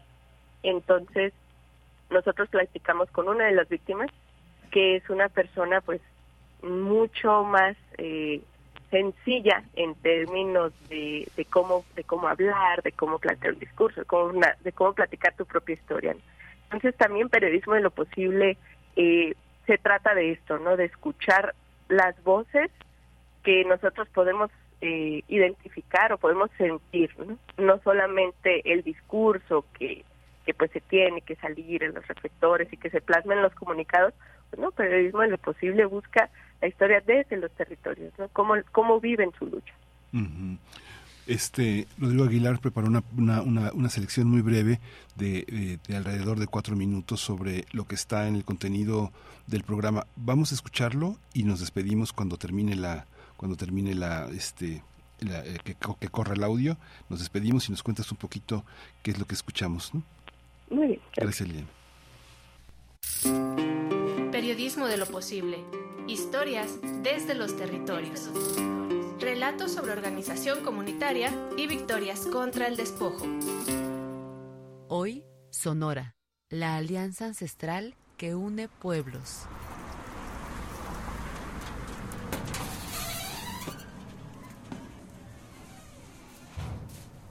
El sábado 28 de enero de 2023, un nerviosismo llenó la cabina de Política y Rock and Roll Radio 106.7 FM, radio comunitaria de Hermosillo, porque la señal telefónica es impredecible en Cowirimpo. No era la primera vez que teníamos dificultades de conexión. Esa mañana corrimos con suerte y don Remedios leía sin interrupciones el comunicado que formalizó la Alianza Lloreme. Asambleas para la defensa del territorio y el fortalecimiento del idioma Yoremnoki y la cultura de los pueblos lloremes. A los pueblos del mundo. A los pueblos originarios en lucha.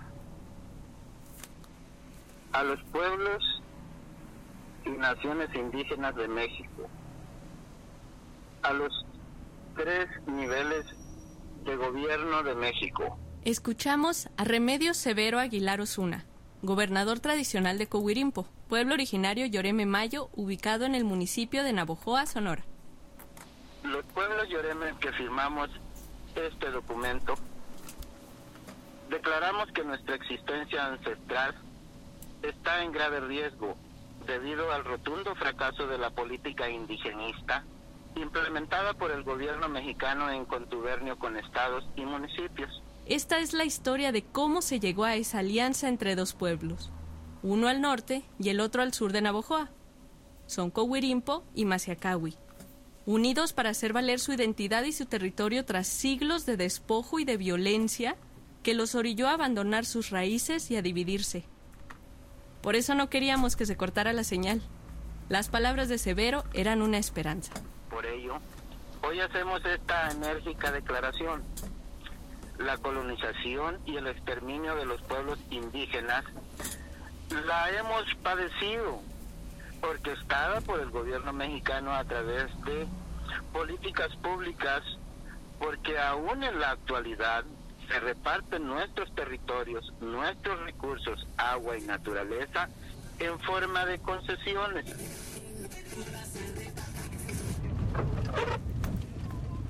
Para entender cómo se llegó a la Alianza Lloreme, el equipo periodístico del programa La Boca Nostra, viajamos desde Hermosillo hasta la Nación Lloreme. Fueron cuatro horas de carretera hacia el sur del estado, en algunos tramos bordeando el Golfo de California.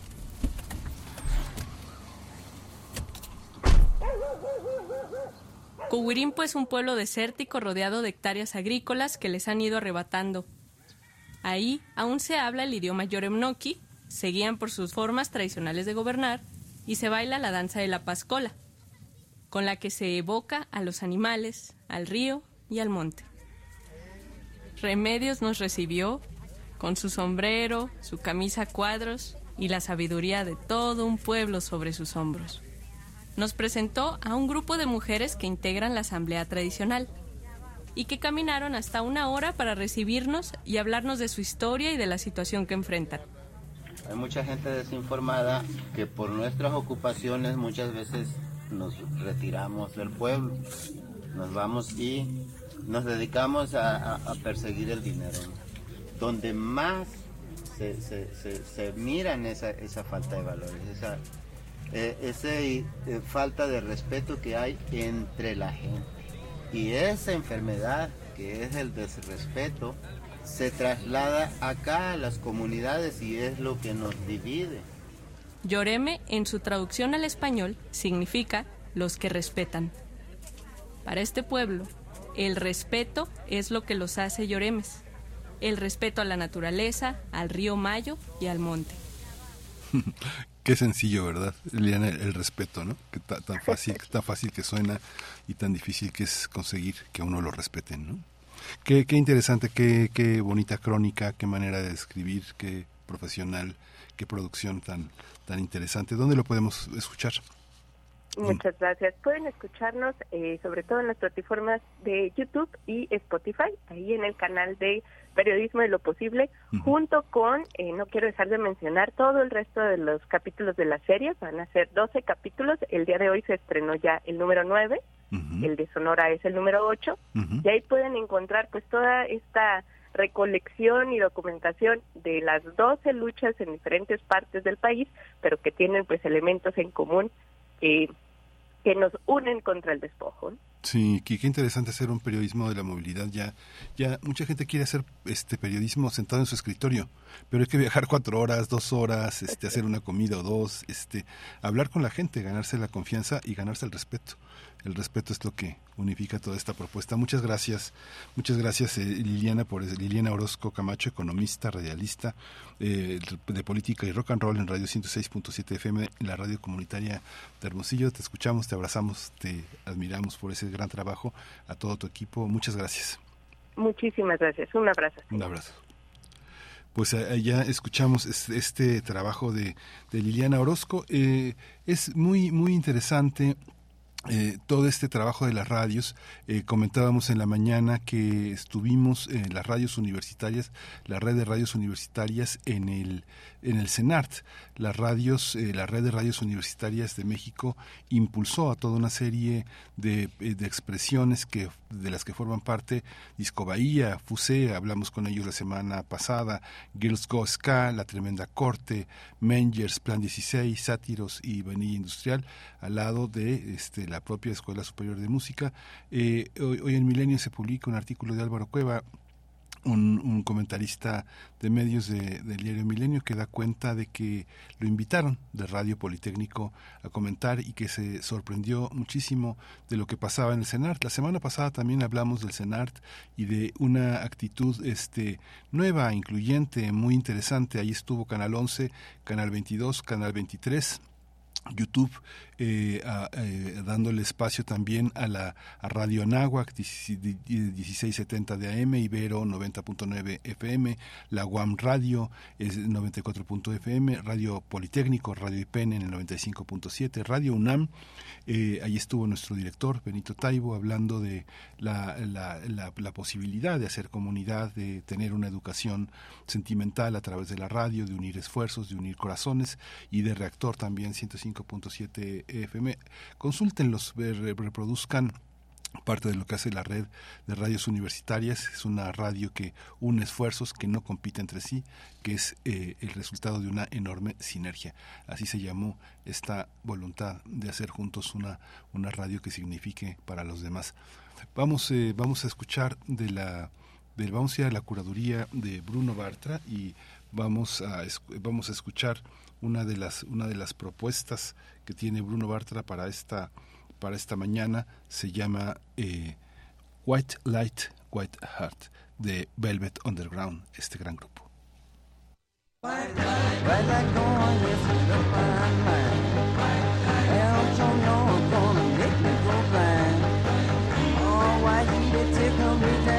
Oh, toes?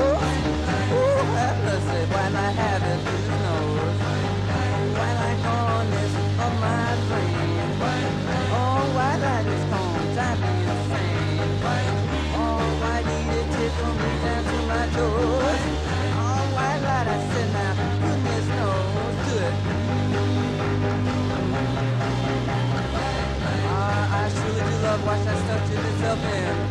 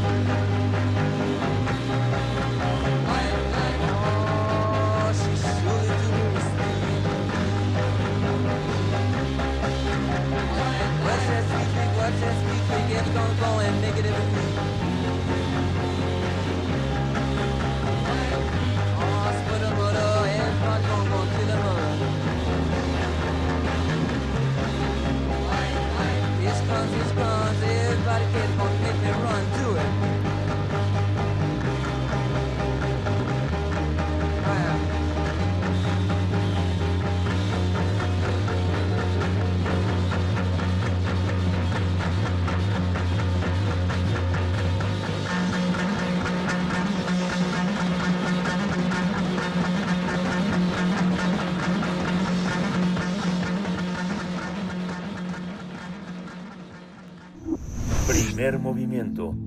Hacemos comunidad con tus postales sonoras. Envíalas a primermovimientounam.gmail.com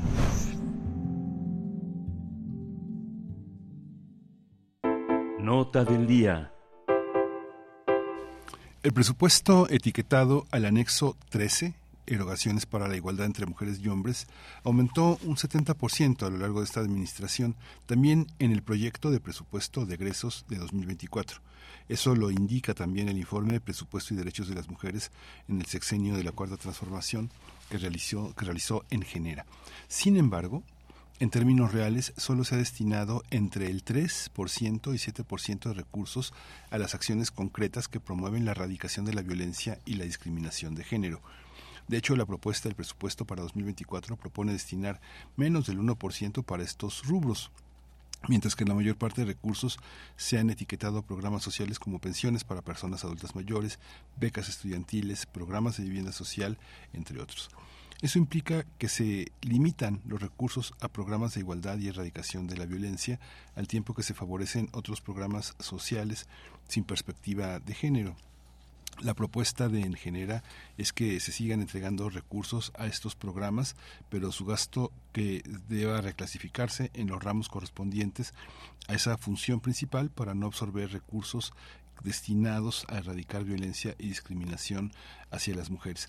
Vamos a analizar, vamos a analizar cómo presenta en genera el análisis del presupuesto 2024 que está asignado para atender la violencia contra mujeres y hoy tenemos en la línea a Marta Baeza, y es investigadora de la organización En Genera, Energía, Género y Ambiente. Bienvenida Marta Baeza, buenos días. Hola, ¿qué tal? Muy buenos días. Muchas gracias y buen día a toda la audiencia. Muchas gracias. Bueno, vamos, este, eh, comentamos la, la, existencia de este, de este documento que ha producido en Genera presupuestos y derechos para de las mujeres en el sexenio de la cuarta transformación y la necesidad de asignar a programas eh, de, que erradiquen la violencia y la discriminación. Cuéntanos, Marta, cómo, cómo, cómo está pensado a partir de pensar el conjunto. Así es, mira, eh, justo en, la organización en la cual tengo el privilegio de participar, pues nos dimos a la tarea de analizar el proyecto del presupuesto de egresos de la Federación 2024, esto es cómo se iba a comportar las erogaciones o qué es lo que se tiene proyectado para el tema de reducir las eh, desigualdades, la discriminación y la violencia hacia grupos que históricamente han sido vulnerados y en este sentido nos, nos referimos a las mujeres y a las niñas. Recordemos que el presupuesto, o perdón, el anexo 13 es un anexo que eh, está destinado justamente a reducir esas brechas de desigualdad. ¿no? Entonces, ¿qué, qué vimos al hacer este análisis? Que efectivamente más del 90% de los recursos se están destinando a programas eh, prioritarios sociales que básicamente consisten en las asignaciones directas. Y esto, como lo mencionamos en nuestro informe, no está mal. Es decir, estas asignaciones directas eh, han podido resolver necesidades eh, de la población que también históricamente ha, ha, sido desfavorecida. Sin embargo, aquí el punto o el foco que tenemos que ver o la atención que estamos poniendo es que particularmente este anexo 13 tiene un propósito y no necesariamente se está cumpliendo con la incorporación de estos eh, programas, eh, de estos programas presupuestales que además, eh, fíjate que identificamos que no solo aparecen en este anexo 13, sino que también han estado presentes en otros anexos. Entonces, ahí lo que estamos identificando es que se diluye este objetivo que, que, que persigue el etiquetado de presupuestos para acciones bien concretas que tiene que ver con erradicar la violencia, erradicar la discriminación y erradicar y, generar condiciones de igualdad. Y con esto no queremos decir que este anexo 13 está, esté destinado solo para mujeres, no, sino que el presupuesto que se destine tiene que identificar las diferencias, las necesidades y las características de la población a la cual está dirigida justamente para tener resultados muchísimo más visibles en la realidad. Hoy por hoy, ¿qué nos está diciendo la realidad? Que los índices de violencia en contra de las mujeres están altísimos, es una, una situación alarmante y obviamente las eh, desigualdades en el acceso a los derechos todavía son una realidad, sobre todo cuando volteamos a ver a poblaciones, a grupos más desfavorecidos como eh, son las poblaciones indígenas. Eh, esto es lo que te puedo comentar, eh, pues de entrada, de este análisis que hemos hecho.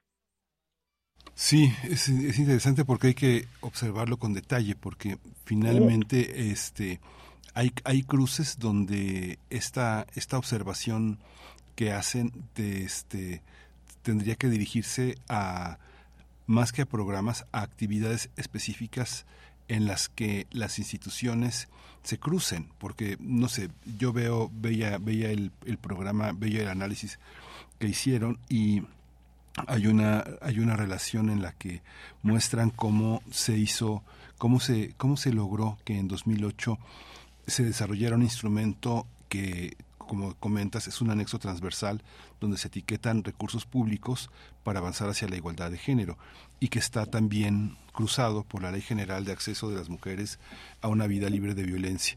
Sin embargo, eh, el registro de las actividades específicas, pues nunca lo puede observar uno con detalle en, una, en un documento programático. ¿Cómo, cómo, ¿Cómo se tiene que distribuir? ¿Cuáles son las acciones que tendrían que realizarse para que ese presupuesto fuera, fuera significativo? En los números, en la, en, si uno lo lee, uno dice, ah, pues sí, aumentaron el 12%. Hay 409 millones asignados a ese presupuesto en el programa para, para, esa actividad. Sin embargo, cuando ustedes señalan que hay tres vertientes, una que son acciones que promuevan la igualdad entre mujeres y hombres, las acciones que promuevan la erradicación de la violencia de género y la erradicación de cualquier forma de discriminación, ¿cómo, cómo, cómo aterrizarlo?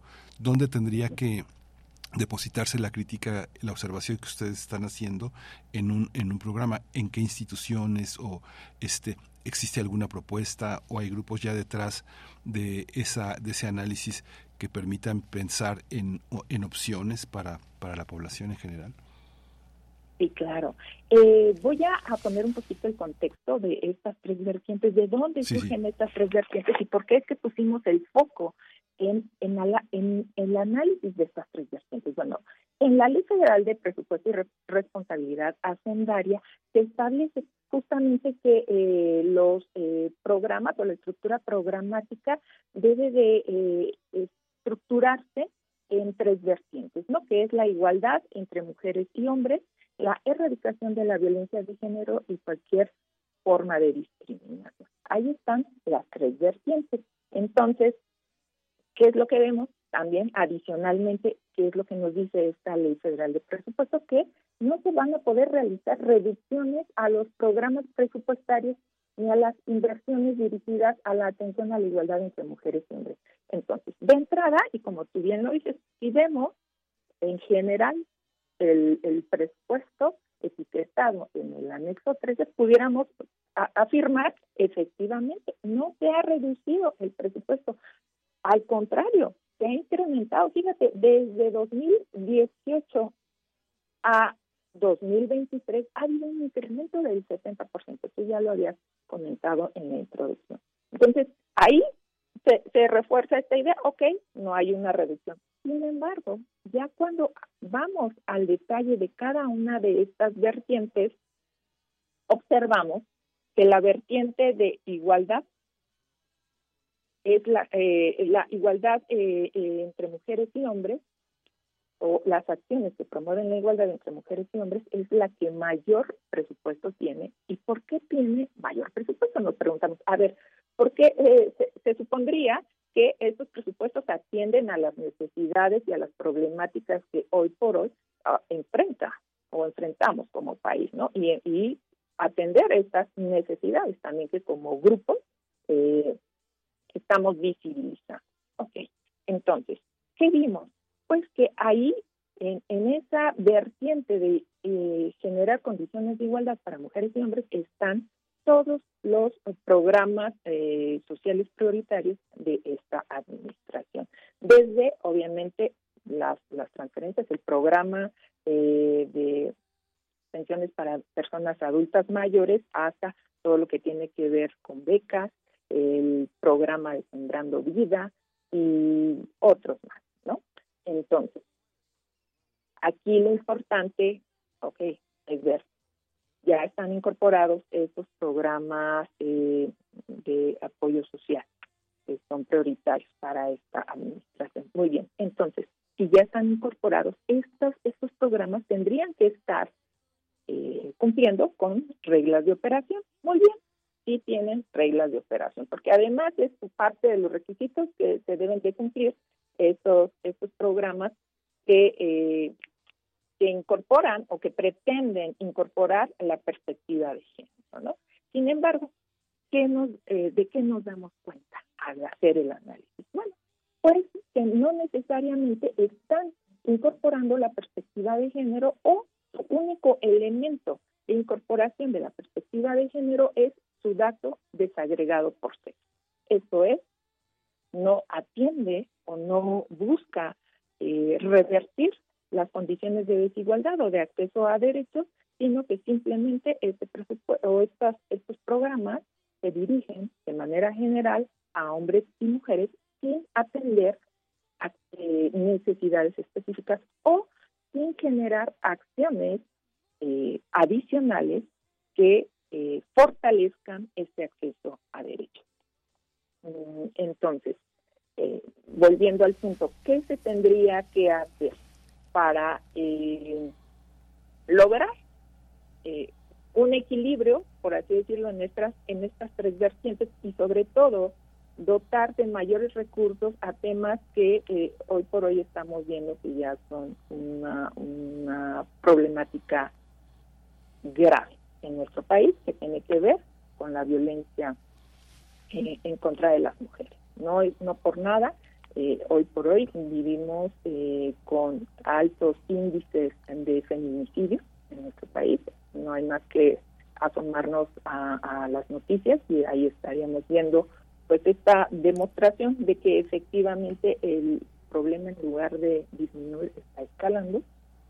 Eh, las violencias que, que viven las mujeres en, en sus diferentes tipos desde la psicológica, económica, patrimonial, física, eh, donde, eh, de acuerdo con las últimas encuestas, siete de cada diez mujeres han sufrido un evento de violencia en su vida. Entonces, ¿qué estamos viendo ahí? Bueno, pues que hay como estas atomizaciones del presupuesto hacia ciertos temas, descuidando otros que también son importantes y relevantes.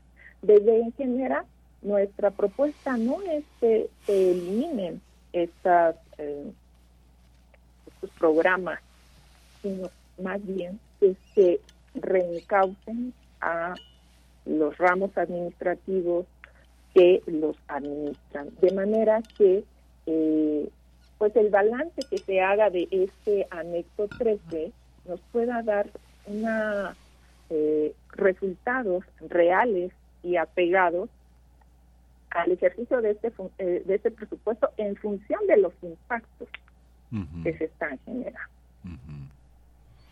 Sí, yo, yo, yo no quiero abo- abonar a, esta, a este nado sincronizado de medios que invierten muchos millones de dólares contra el gobierno de la Cuarta Transformación. Sin embargo, me parece que lo que este informe este, propone es que se escuchen las voces de la sociedad civil y que las y que los eh, y que las necesidades particulares las conocen los grupos que están dedicados a trabajar con las víctimas, a trabajar con las personas que lo necesitan. Hay un listado muy interesante de las entidades que participan en el Sistema Nacional para Prevenir, Atender, Sancionar y Erradicar la Violencia contra las Mujeres, en las cuales el presupuesto está distribuido de una manera desigual y parece que hay una mano que decide este hacia dónde van los presupuestos. Por ejemplo, señalan que en gobernación es mínimo, eh, contrario a lo que hay en el tema de desarrollo social. Pero hay esta parte en la que este pareciera como si hubiera una especie como de desconfianza entre quienes han hecho este desde hace muchos años una un seguimiento de lo que las necesidades en materia de erradicar la violencia física, sexual, económica han estado y que trabajan en situaciones sumamente coyunturales, porque no se pueden hacer necesariamente abstracciones de todo esto que, que un programa de gobierno hace, ¿no? sino que lo que han ustedes eh, señalado es que la necesidad de apoyo a las entidades federativas con declaratorias de alerta de violencia, eh, el, apoyo para los centros de justicia para las mujeres en las entidades federativas, eh, las capacitaciones a personas servidoras públicas y población del territorio nacional, los acuerdos de las sesiones, todo esto todo esto requiere un, un, un, diálogo, Marta, ¿no? Un diálogo con las propias asociaciones. Parece que la asignación de recursos directos es, por una parte, un combate a la corrupción, pero también una expresión de una enorme desconfianza en las personas que han trabajado durante años, ¿no? En organizaciones, ¿no? ¿Es así o no? ¿O me equivoco? Eh, eh, definitivamente, y, y, en, en eso concuerdo contigo, ¿no? Eh, nuestro planteamiento no es eh, que existen pues estos, eh, estos beneficios directos a la población, porque efectivamente estamos viendo eh, que está la, la, los apoyos, la ayuda y eh, la, las poblaciones están siendo beneficiadas ¿no? a través de estos programas directos. Y efectivamente coincido contigo, esta desconfianza, esta, esta corrupción que ha prevalecido eh, por años en nuestro país, bueno, eh, ha hecho necesario quizás esta, eh, entrega de recursos de manera directa. Lo que sí es importante y en todo caso fortalecer los mecanismos eh, de, de, vigilancia y de seguimiento que tienen que ver con estas acciones que además eh, son responsabilidad del Estado mexicano porque recordemos no solamente atiende a normatividades nacionales el hecho de uh -huh. prevenir, atender, eh, sancionar y erradicar la violencia en contra de las mujeres, sino que también atiende a tratados internacionales, a compromisos internacionales a los que México o, eh, se ha suscrito para eh, estar generando condiciones que permitan a todas las personas acceder de manera igualitaria a los derechos. En este sentido, cuando hablamos particularmente en la vertiente de erradicación de la violencia, bueno, pues acceder a un derecho que es a vivir a una vida libre de violencia.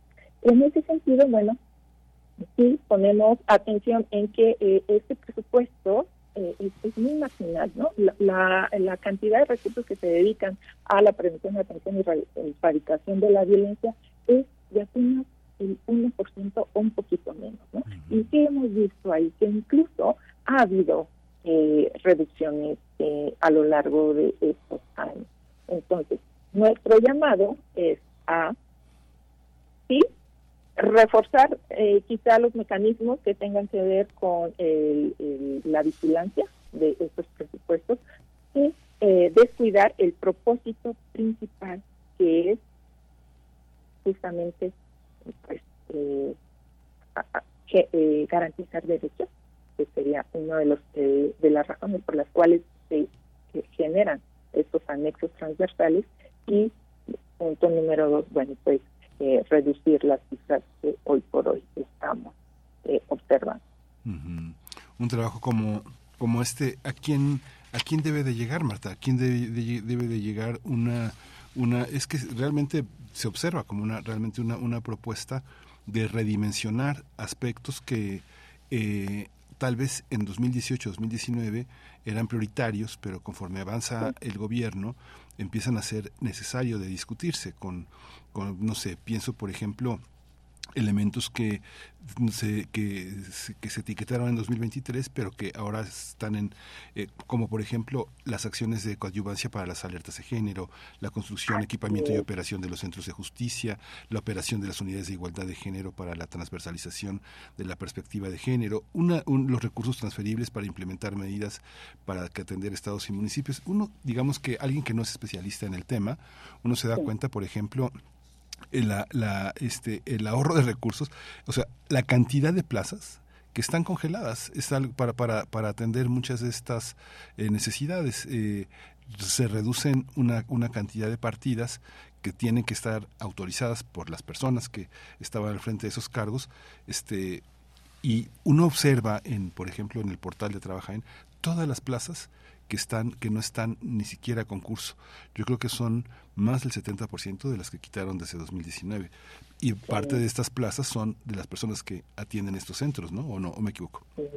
Efectivamente, bueno, y es que ahí es un trabajo de minería. Sí, es minería. Esto que estás mencionando es un trabajo de minería. ¿Qué es lo que, y de minería de datos?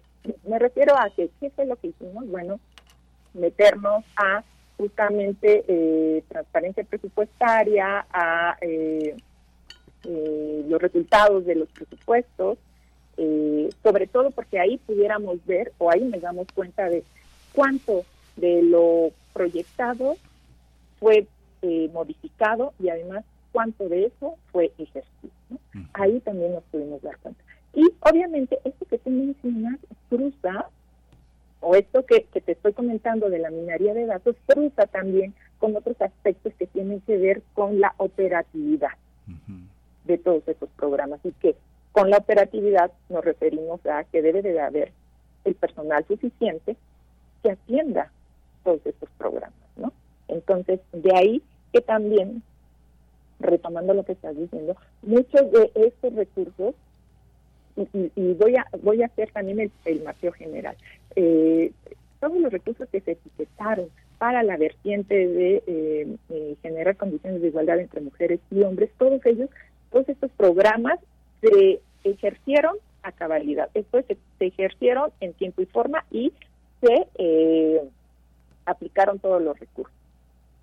Sin embargo, ¿qué vemos con las vertientes de erradicación de la violencia y de discriminación? ahí vemos su ejercicio. Ahí no se están ejerciendo en su totalidad todos estos recursos. ¿Qué estamos viendo? Hay diferentes posibilidades, ¿sí? La primera es que no, no se... Eh, no se suministran los recursos en tiempo y forma, ¿no?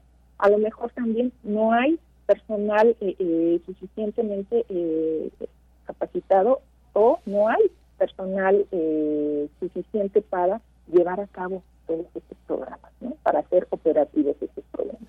Es, esa es otra de las eh, de los hallazgos que tuvimos con estos eh, al hacer la revisión de, de, estos presupuestos o de este anexo más bien a, lo largo de estos años. Entonces ahí también hay otro motivo de análisis, ¿no?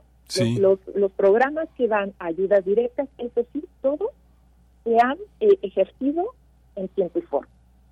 Sin embargo, los otros programas, eso sí han habido subejercicio. ¿no? Y obviamente, cuando hay un subejercicio, la tendencia es, no, lo, no quiere decir que no es necesario ese presupuesto, entonces se lo recorre, ¿no? como la tendencia eh, que nos lleva y que presupuestalmente así opera, ¿no? Si no, si no lo ejerce, quiere decir que no lo necesita. Sí. Entonces ahí nuestro llamado también hacia eh, estos ramos que ejercen este, estos presupuestos es a que lo ejerzan, ¿no? Porque eh, de otra manera, pues también estarían eh, generando esta situación de, de reducción. Sí, sí. y es que no, no hacer un subejercicio, no ejercer un presupuesto es una manera de hacer política, eh, es una manera de hacer política y es una política que carece de propuestas y es una política de alguna manera que refleja la impotencia para poder dialogar y para poder reasignar, ¿no? que es algo que pues que se espera, que se espera, que se espera de, de un, de un gobierno como este. Y bueno, en Genera es una organización civil multidisciplinaria enfocada en la igualdad de género, la investigación para la incidencia y la acción social. Este busca tener impactos globales, trabajando a través de acciones locales, con investigación de, especialistas eh, a partir del análisis de megaproyectos de poblaciones, de comunidades en genera.org. Es el espacio donde podemos encontrarlo. Marta, te agradecemos muchísimo. Vamos a poner el informe en nuestras redes sociales. Tamara Quiroz es la encargada de hacer eso. Te agradezco que te hayas dado, que nos hayas dado esta oportunidad de discutir este tema tan fundamental para, para el país. Muchas gracias, Marta Baeza, investigadora de Genera. Al contrario, muchísimas gracias y también el informe lo pueden encontrar en nuestra página web es en genera.org. Muchas gracias. Nos despedimos. Gracias. Nos despedimos de la radio Nicolaita. Ya nos dieron las nueve de la mañana. Quédese con nosotros, quédese aquí en la programación de Radio UNAM. Volvemos en un par de minutos. Encuentra la música de primer movimiento día a día en el Spotify de Radio UNAM y agréganos a tus favoritos.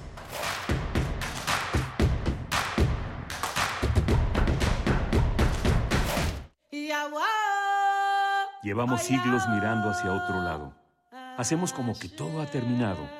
Pero ignorar la marca que la esclavitud dejó en la historia no es una forma de perpetuarla. Radio Nederland presenta Silencio y Memoria. Una serie radiofónica para recordar el periodo de esclavitud que sufrió África y las secuelas que ha dejado en la historia. Con Raquel Bruno. Todos los jueves de octubre a las 10 horas por el 96.1 de FM. Retransmisión los domingos a las 15.30 horas. Radio UNAM, Experiencia Sonora.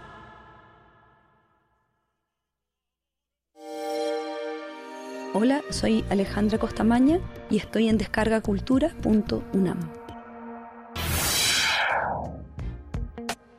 Disfruta. La antología poética de León Felipe, en la serie Voz Viva. Qué día tan largo y qué camino tan áspero.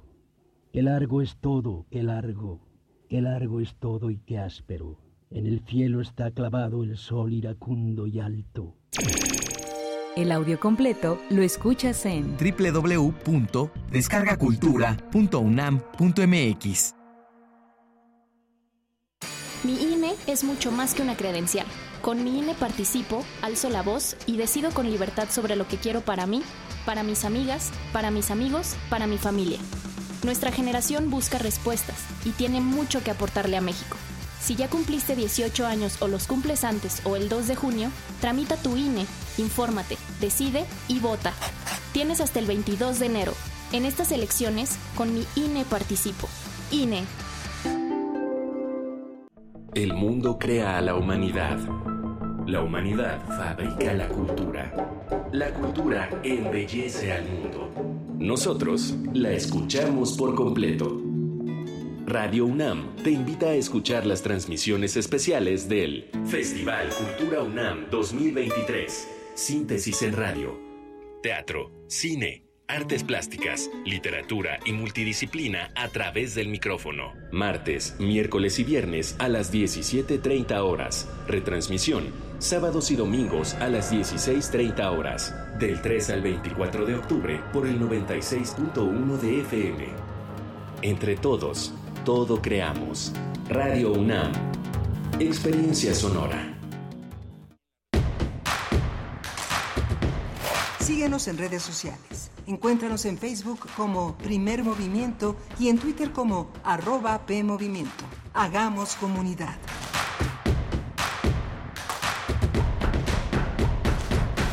Hola, buenos días. Ya estamos de regreso aquí en Primer Movimiento. Estamos en Radio UNAM. Este programa es Primer Movimiento todos los días, de lunes a viernes, de 7 a 10 de la mañana. Estamos enlazados de 8 a 9 con la radio Nicolaita es un gusto. Estamos en las frecuencias de 860 en AM, 96.1 en FM, radio.unam.mx en la web web donde puede también sintonizarnos, no solo en las ondas hertzianas, que siempre es, tener un radiecito siempre es de primera importancia, sobre todo en situaciones que de pronto pues, son de emergencia, tráfico, eh, temblores, eh, inundaciones, todos los siniestros naturales que nos pueden suceder en una ciudad como esta, como el país en el que vivimos. Tuvimos una, una hora muy interesante, muy interesante hablando del periodismo de lo posible en Sonora, en la Alianza Lloreme, y con Liliana Orozco. Tuvimos también una un trabajo muy interesante que han hecho mm, eh, eh, en Genera, que es una organización Energía, Género y Ambiente para analizar el presupuesto para la atención a la violencia contra las mujeres. Un análisis que vimos con Marta Baeza que reclama el diálogo, el diálogo de quienes han estado preocupados por la perspectiva de género en distintas instancias y que todavía hace falta bordar fino para, para que tenga mejores resultados la administración actual. Vamos a, este, tuvimos ya también el tema de la Feria del Libro de Arte y Diseño de la Academia de San Carlos. Vean nuestras redes sociales, hay muchísima información sobre todo lo que estamos haciendo.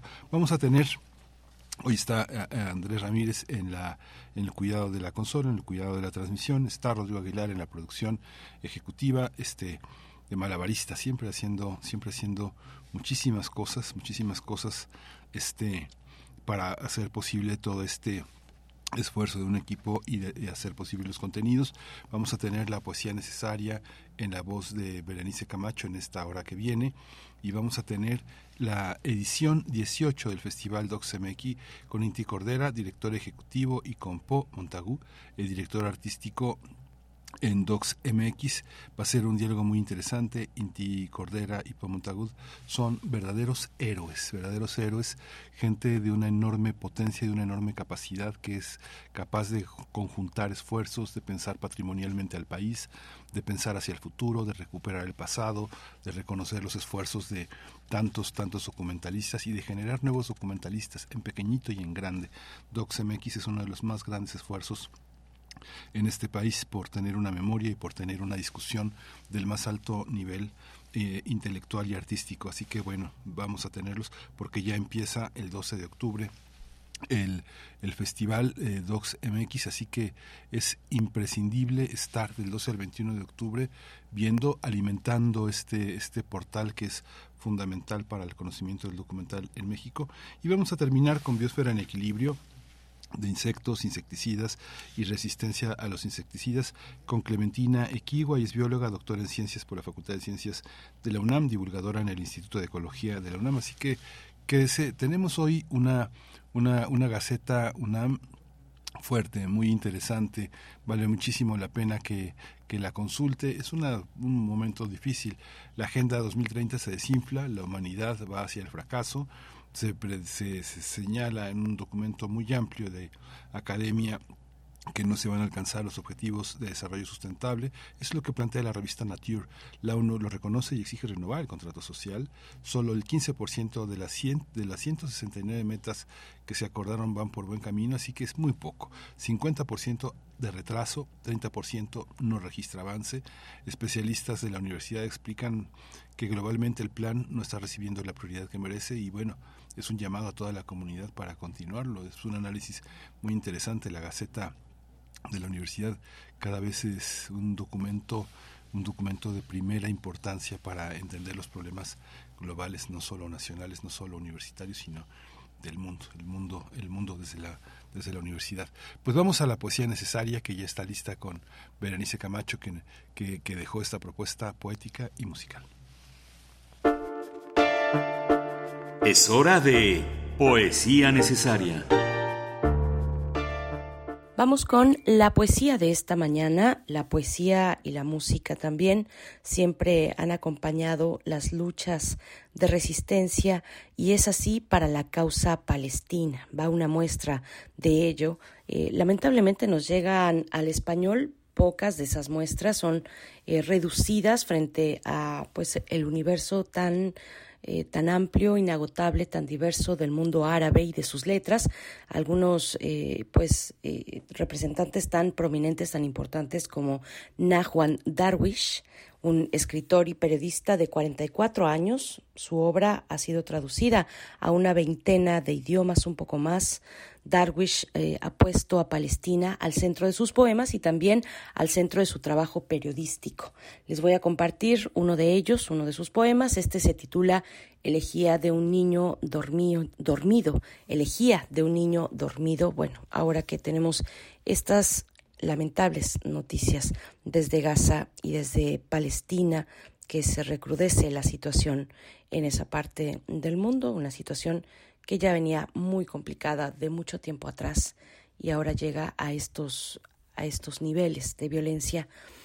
Eh, vamos entonces con la poesía, un poco de hip hop también, hip hop palestino, luego de la primavera árabe de la llamada, o mal llamada tal vez primavera árabe, pues distintos ritmos tomaron fuerza en la región para abordar, para plasmar en esos ritmos, en la música, las transformaciones del mundo árabe luego de aquellos procesos de la década anterior.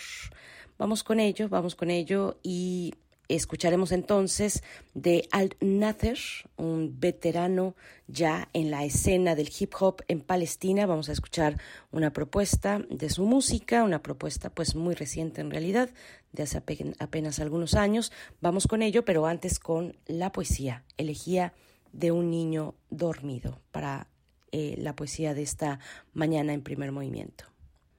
Hijo, vengo del recuerdo de los asesinados del recuerdo que no distingue entre el niño asesinado y el dormido. El campo está despierto alrededor de ti en el cuadro y yo, a medianoche, enfermo y despierto en este frío, escucho golpes de lluvia oscura mientras tú estás tomando una siesta. No escuchas la lluvia ni mis pensamientos. ¿Cómo te puedo dejar satisfecho para dormir? El campo está despierto alrededor de ti, y alguien como yo solo piensa en tu largo adormecimiento, en tus pinturas de aceite, en la mano del pintor que te cubre con una capa de aire oscuro, como un niño asesinado.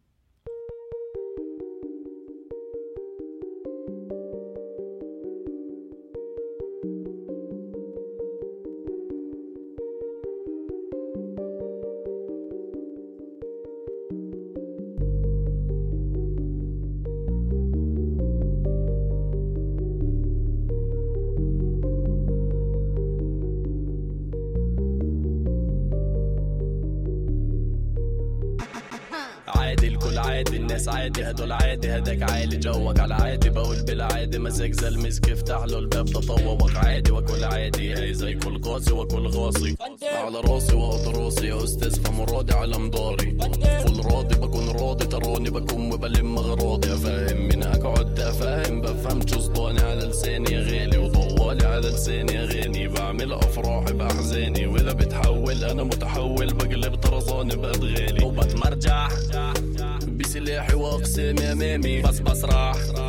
بدبابة وعدي أمامي. عالمسرح سمسار تربى عرض أنا داهي حمي الجماهير ويفلق شاري ده كنت رزانة سكع جلاهير المدير راب مش راب هذا يعني فكر أنا رابر مش رابر. هذا حكي ما ظابط ولا حالي البلابل أنا بعرف شيش عامل. على هذا أنا عارف. في محارب بابل كون رابط ناصب في مصالح على الكبات ساقط وأنا عارف إيش عامل فبهت. عارف في مناطق تسمع لي كاملة. أنا حرفيا ببعاد الكل فبصبح داعي. فبصبح داعية رغما عن أنف الكل. نحتاج للطول نحتاج للعون من الدول المانعة. قرأوا الفاتحة من طابق رابع أنا قافز مع نجنة مصرف بنحافظ استثمر معنا وكن رابع. والجولة الثانية راح تبقى قريبا. روح طاوش في ورانا كوادر بنخافش راح نعمل رابطة بمراكز عادي الكل عادي الناس عادي هدول عادي هداك عالي جوك على عادي. بقول بالعادي مزاج زلمس افتح له الباب تطوق. عادي واكل عادي هي زي كل قاسي واكل غاصي. على راسي واقط راسي يا أستاذ فمراضي على مداري. كل راضي بكون راضي تراني بكون وبلم اغراضي افهم من أقعد افهم بفهم صداني على لساني غالي وطوالي على لساني اغاني بعمل أفراحي بأحزاني. وإذا بتحول أنا متحول بقلب طرزاني بادغالي وبتمرجح بسلاحي واقسامي أمامي. بس بسرح بدبابة وعدي أمامي. عالمسرح صرت ربيع عرضنا داهي. يا حمي الجماهير ويفلق شيري دا كنت رزانة سقع قليري تعرف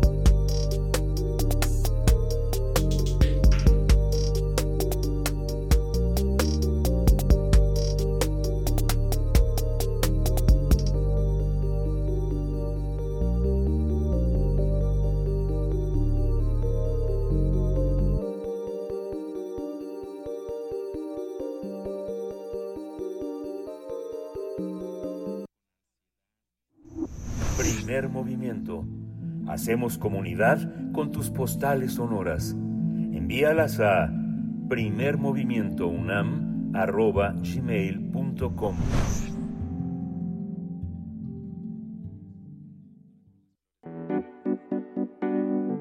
La mesa del día. El Festival Internacional de Cine Documental de la Ciudad de México llega a su décima octava edición, 18 años ya del proyecto eh, Docs MX que comenzó en 2006 y desde entonces pues ha sido el foro, el foro emblemático del cine documental. La edición de este año se va a llevar a cabo del 12 al 21 de octubre y va a iniciar con La Memoria Infinita de Maite Alberdi, tercer largometraje de esta directora chilena que en 2021 fue nominada por su película El agente topo al premio Oscar de la Academia Norteamericana en la categoría de mejor largometraje documental, un, un, una la memoria infinita conmovedorísima, un, una, una visión sumamente cercana a lo que somos, a lo que es el mundo de hoy.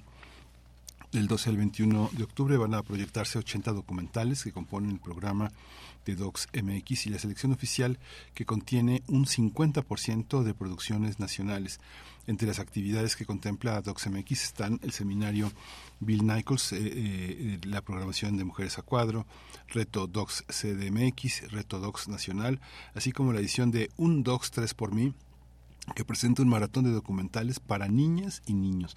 Las sedes de este año son la Cineteca Nacional, el Foro Aire Libre, eh, Cinemex, Plaza Insurgentes, Cine Tonalá, Cine Lido, Goethe Institute México, México, Parque México, Pulquería Los Insurgentes y la Universidad del Claustro de Sor Juana. Los contenidos audiovisuales de Docs MX se van a ver en la televisión gracias al apoyo de Canal 11, Canal 14, Capital 21, Canal 22, MX Nuestro Cine, TV UNAM, Aprende TV, Justicia TV, Imagen TV, TV Más. Vamos a conversar sobre esta edición de 2023 con Inti Cordera, que está aquí en la cabina. Él es el director ejecutivo de Docs MX. Inti Cordera, qué, qué gusto, qué gusto que estés aquí en la cabina. Bienvenido. Igualmente, me da mucho gusto estar en cabina, literal- literalmente. Sí, y también está Po Montagu, que es eh, director artístico en Docs MX. Po eh, está Pau, Pau, Pau está a distancia y le doy la bienvenida. Buenos días, Pau. Hola, ¿qué tal? Muy buenos días, ¿cómo están? Muy bien, muy este siempre siempre con muchísima emoción de ver yo digamos que por lo menos unas tres veces a la semana siempre veo la, la cartelera y ahora que llega pues ya este el vuelco en el estómago de todo lo que no podré ver y todo lo que sí podré ver y toda la tarea que deja este festival. Cuéntanos Po este cómo ha sido la curaduría de un, de, un- de algo que hace que ha hecho la sociedad con ustedes, ustedes con la sociedad, y algo que, que han hecho los creadores y los artistas y los documentalistas y los periodistas y los documentadores de nuestra memoria. Cuéntanos cómo, cómo, está, con, cómo está configurado por las áreas temáticas del festival. Pues eh, la programación de- del festival desde, desde el año 2006, desde el año de nuestra fundación, está considerada por eh, por la convocatoria. ¿no? Siempre hemos tenido una convocatoria tanto nacional como internacional eh, que nos nutre de contenidos, que nos nutre de las nuevas miradas y toda la producción que se está haciendo sobre lo que pasa en México y lo que pasa en el mundo. Eh, este año hemos recibido más de 800 películas de, de 96 países y bueno, pues se trata de un comité de selección que bueno visiona todas estas películas y eh, considera diversas áreas temáticas ¿no? o de oportunidad narrativa que hay y que creemos que, que, pueden eh, ser de interés para nuestro público. ¿no? Entonces, a partir de ahí se hace la selección y, bueno, pues a partir de ahí se, se programan y de ahí, bueno, pues salen las 97 películas que en total eh, compone- componen el mosaico, ¿no? Que es este año el, el, el festival. Intentamos, eh, bueno, hacemos que todas las películas en, en competencia estén inscritas previamente a la convocatoria. Esto implica muchas cosas, ¿no? El- el la primera de ellas es el interés que tienen los directores y los productores en que su obra sea mostrada en México para ser estrenada, ¿no? En, en muchos casos. Entonces, bueno, pues esta es la forma y la filosofía de trabajo que tenemos y que, bueno, nos permite tener una pues una programación única y que es una huella dactilar de la de, de OxMX, ¿no? Este, una programación que nos diferencia porque es única, es muy muy difícil, ¿no? Que, que otro festival reciba las mismas películas de los diferen- de los mismos lugares y que un grupo de personas elige las mismas películas que nosotros sería muchísima coincidencia entonces bueno pues eh, así es como configuramos nuestra nuestra programación que bueno de- muy muy personalmente creo que es la pues digamos la, la huella dactilar como decía no la señal de identidad de, de DocsMX.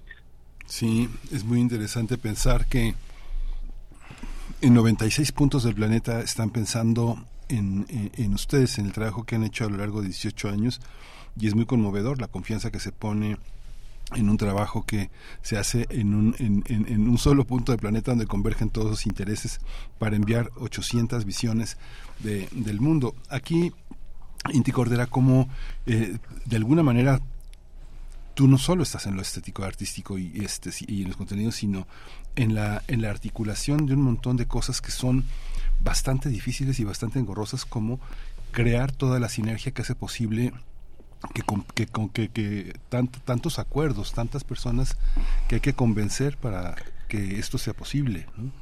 Digamos que sí, la articulación de la suma de confianzas, voluntades y, por qué no decirlo también de cierta manera, complicidades, ¿no? Que, que giran en torno a, a poder hacer posible que año con año, desde hace 18, este encuentro se lleve a cabo y no solamente se lleve a cabo en estos 10 días que comenzarán a partir del próximo, de este jueves 12 de octubre con nuestra función de bienvenida, sino de todas las actividades que conlleva a lo largo del año el trabajo de nuestra organización, de DocsMX, no solamente como este encuentro fundacional que, que se llevó a cabo en septiembre del año 2006 en la Ciudad de México y que se bautizó como el Festival Internacional de Cine Documental de la Ciudad de México, DocsDF, sino a 18 años, casi dos décadas, pues un- una organización que permite que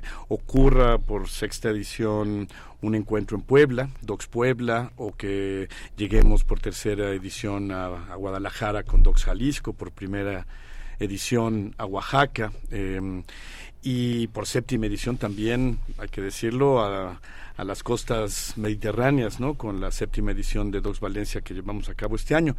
Y asimismo, talleres de formación y desarrollo de proyectos que llevamos a cabo en diferentes regiones del país, que nutren a la vez lo que es nuestro laboratorio o incubadora de proyectos que se llevará a cabo en el marco de esta edición del festival y que por 16 años consecutivos pues ha permitido generar un espacio de encuentro enfocado en el desarrollo de proyectos, ¿no? O sea, DocsMX es un espacio para la exhibición, como lo es también para la formación y el desarrollo de nuevas películas, de nuevos documentales, eh, en el que cuatro son los talleres que desde un poco el desarrollo inicial, la argumentación, la búsqueda de procesos de investigación, pasando por también eh, espacios para entender mejor eh, cómo acercarnos o acercar a los participantes a mejores modelos de financiamiento y coproducción, como también de pronto ver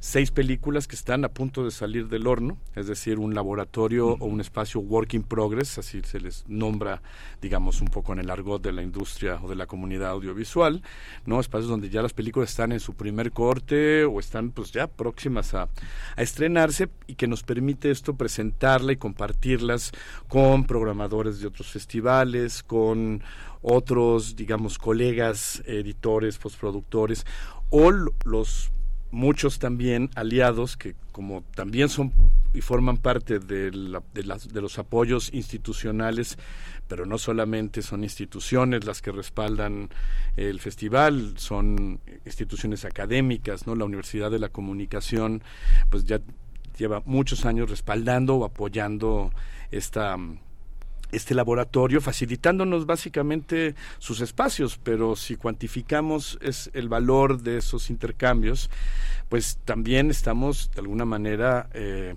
logrando cubrir las muchas necesidades que, que el proyecto requiere para su ejecución, si lo viéramos así, no pragmáticamente. Pero sobre todo, yo creo que, y hay que reconocerlo, la confianza que a lo largo de los años se ha tenido en el en DocsMX como no solamente un encuentro que facilite la exhibición de tantas películas como mencionaba Pau, ¿no? También este laboratorio o incentivar la creación y la producción de nuevos cortometrajes, algo que a lo mejor se sale de la caja de las 80 y dos películas que forman parte de la selección oficial son, por ejemplo, las 55 cortometrajes que recientemente el viernes pasado concluyeron equipos de jóvenes, muy jóvenes eh, documentalistas en todo el país, ¿no? 55 cortometrajes que a lo largo del- de 100 horas, desde el lunes de la semana pasada, o sea, el lunes hace una semana, hasta el viernes, eh, fueron, bueno, eh, los, estos equipos produciendo 55 cortos que a partir del día de mañana estarán también disponibles en nuestra plataforma digital, ¿no? Docs en línea, que es una plataforma que básicamente nació en el año 2020, cuando todos lo sabemos, este, pues se nos presentó esta crisis sanitaria, esta pandemia, y los festivales de cine tuvimos que ser muy creativos, reinventarnos y buscar la forma de resolver eh, el que las películas que ya estábamos programando pues llegaran hasta su público, sabiendo que muy probablemente eh, y no lo, no lo sabíamos porque lo fuimos muchas cosas las fuimos conociendo en el día a día eh, si vamos a poder o no tener funciones en la Cineteca o en la Casa del Cine o en Tonalá o en cualquiera de nuestras sedes. Entonces nos dimos a la tarea de crear, diseñar esta plataforma que ahora está disponible permanentemente con un catálogo de 90 documentales, pero que durante el festival nos permite también presentar a nuestro público eh, los cortometrajes del Reto Docs Nacional, los resultados del taller que ahora que estamos en esta radio universitaria, del taller que anualmente desde hace seis años hacemos con la Cátedra Igmar Merman y con la Filmoteca de la UNAM, es un taller de práctica experimental donde se ponen a dialogar el acervo de la filmoteca, el, acer- el acervo histórico, con materiales de los participantes, ¿no? Es una- un diálogo, práctica experimental. Ahí están 10 cortometrajes ya disponibles para que no solo se vean, sino también se voten, ¿no? Y también eh, estará disponible en Docs en línea a partir de este lunes la programación de las secciones de fragmentos, que son los cortometrajes tanto nacionales o internacionales, que podrán estar disponibles para que el público, no solamente de la Ciudad de México, sino de todo el país, pueda gozar de estos contenidos en línea. Entonces podríamos decir que esta plataforma es nuestra sala virtual en todo el territorio nacional. Sí, es muy interesante. Mm, Yo tengo mucho tiempo de conocerlos y el equipo es un equipo entrañable de gente, vamos a decirlo, de manera- todo lo profundo que puede ser esto tan general, que es muy positiva, muy entusiasta, llena de energía y que tiene entre sus manos una de las herramientas y uno de los instrumentos más complejos, porque yo creo que el documental por ahora, por ahora es uno de los territorios más incómodos para el poder, para, el- para la autoridad, para todos los mundos que intentan imponer una verdad. Es el territorio de la curiosidad, de la investigación, de la indagación, del encuentro, de la pregunta, y que justamente Pau empieza ahora justamente con uno de los emblemas que tal vez para nuestros tiempos sean los más significativos, la memoria infinita de Maite Alberdi, que es auxiliar, alguien que pierde la memoria y tratar de encontrar todos los lugares significativos para que no se pierdan entre dos, entre todos, en un colectivo que forma parte de esto. ¿Cómo hacer esta curaduría con tanta, con tanto trabajo que es tan incómodo para tanta gente, Pau? Pues sobre todo buscando temas que sean eh, innovadores no en cuanto a la temática, sino en la forma de contar las historias. Eh, lamentablemente sobre el documental siempre ha caído el prejuicio de la ortodoxia televisiva y las formas tan cuadradas a veces de, de contarnos las historias, ¿no? Y la realidad es infinita y pese a que estemos eh, todo el día, todos nosotros este, con cuatro pantallas a la vez, recibiendo estímulos visuales y narrativas diferentes, pues nos enteramos bien poco de lo que pasa, ¿no? Entonces, por eso la realidad, el- las diferentes eh, miradas sobre la realidad, eh, pues son incómodas para los medios de comunicación masivos, ¿no? No lo es así, pues las diferentes narrativas de ficción, ¿no? Porque están hablando de temas que no son incómodos, ¿no? Eh, la realidad a veces incomoda, ¿no? Entonces, eh, sobre todo es eh, eh, ca- acabar con los lugares comunes y los tópicos, ¿no? Y como mencionabas, la película inaugura- inaugural, la, La Memoria Infinita, pues eh, es un poco el antitópico de lo que es una película de amor. Es una película sobre el amor de verdad, el amor que importa, el amor incondicional y sobre la pérdida de la memoria, ¿no? Y lo que lo que lo que sucede a una persona y a su entorno cuando se, se sufre un este proceso de pérdida de, de memoria. Pero sobre todo también es incómodo porque son películas y son narrativas que buscan contexto. Y el contexto es lo más importante y el contexto es lo que ya casi prácticamente no tenemos en los medios de comunicación masivos, ¿no? La situación social, política y económica en México es muy diversa y es muy complicada y necesita contexto para poder entenderla y por lo tanto buscar soluciones, ¿no? Igualmente pasa en, el- en la escena internacional. Lo que pasa en Ucrania, sin contexto, es imposible buscar las causas y por lo tanto las soluciones y lo que ha pasado este fin de semana en Israel, ¿no? Se está criminalizando incluso el querer contextualizar las cosas y el buscar el porqué, ¿no? Y bueno, pues el, el documental siempre ha sido un, un instrumento muy poderoso, ¿no? Para, para dar esta visión global de las cosas y dar esta perspectiva de querer visibilizar cosas para solucionarlas, ¿no? Y bueno, esa es una de las funciones sociales que creemos que tiene el cine documental y por eso, por eso nos encanta, ¿no? Sí, hay una, hay una, hay un aspecto, digo, ustedes lo deben saber, pero hubo un momento en que yo me, me infiltré en el, en el reto Docs. Y fue algo sumamente emocionante. Me tocó una misión en la que participaron cerca de 100 personas. Tuvimos talleres eh, de una enorme ayuda, de una enorme colaboración, un seguimiento de los organizadores a cada uno de los participantes, una manera de resolver dudas y de hacer comunidad verdaderamente extraordinaria. No exagero, de verdad.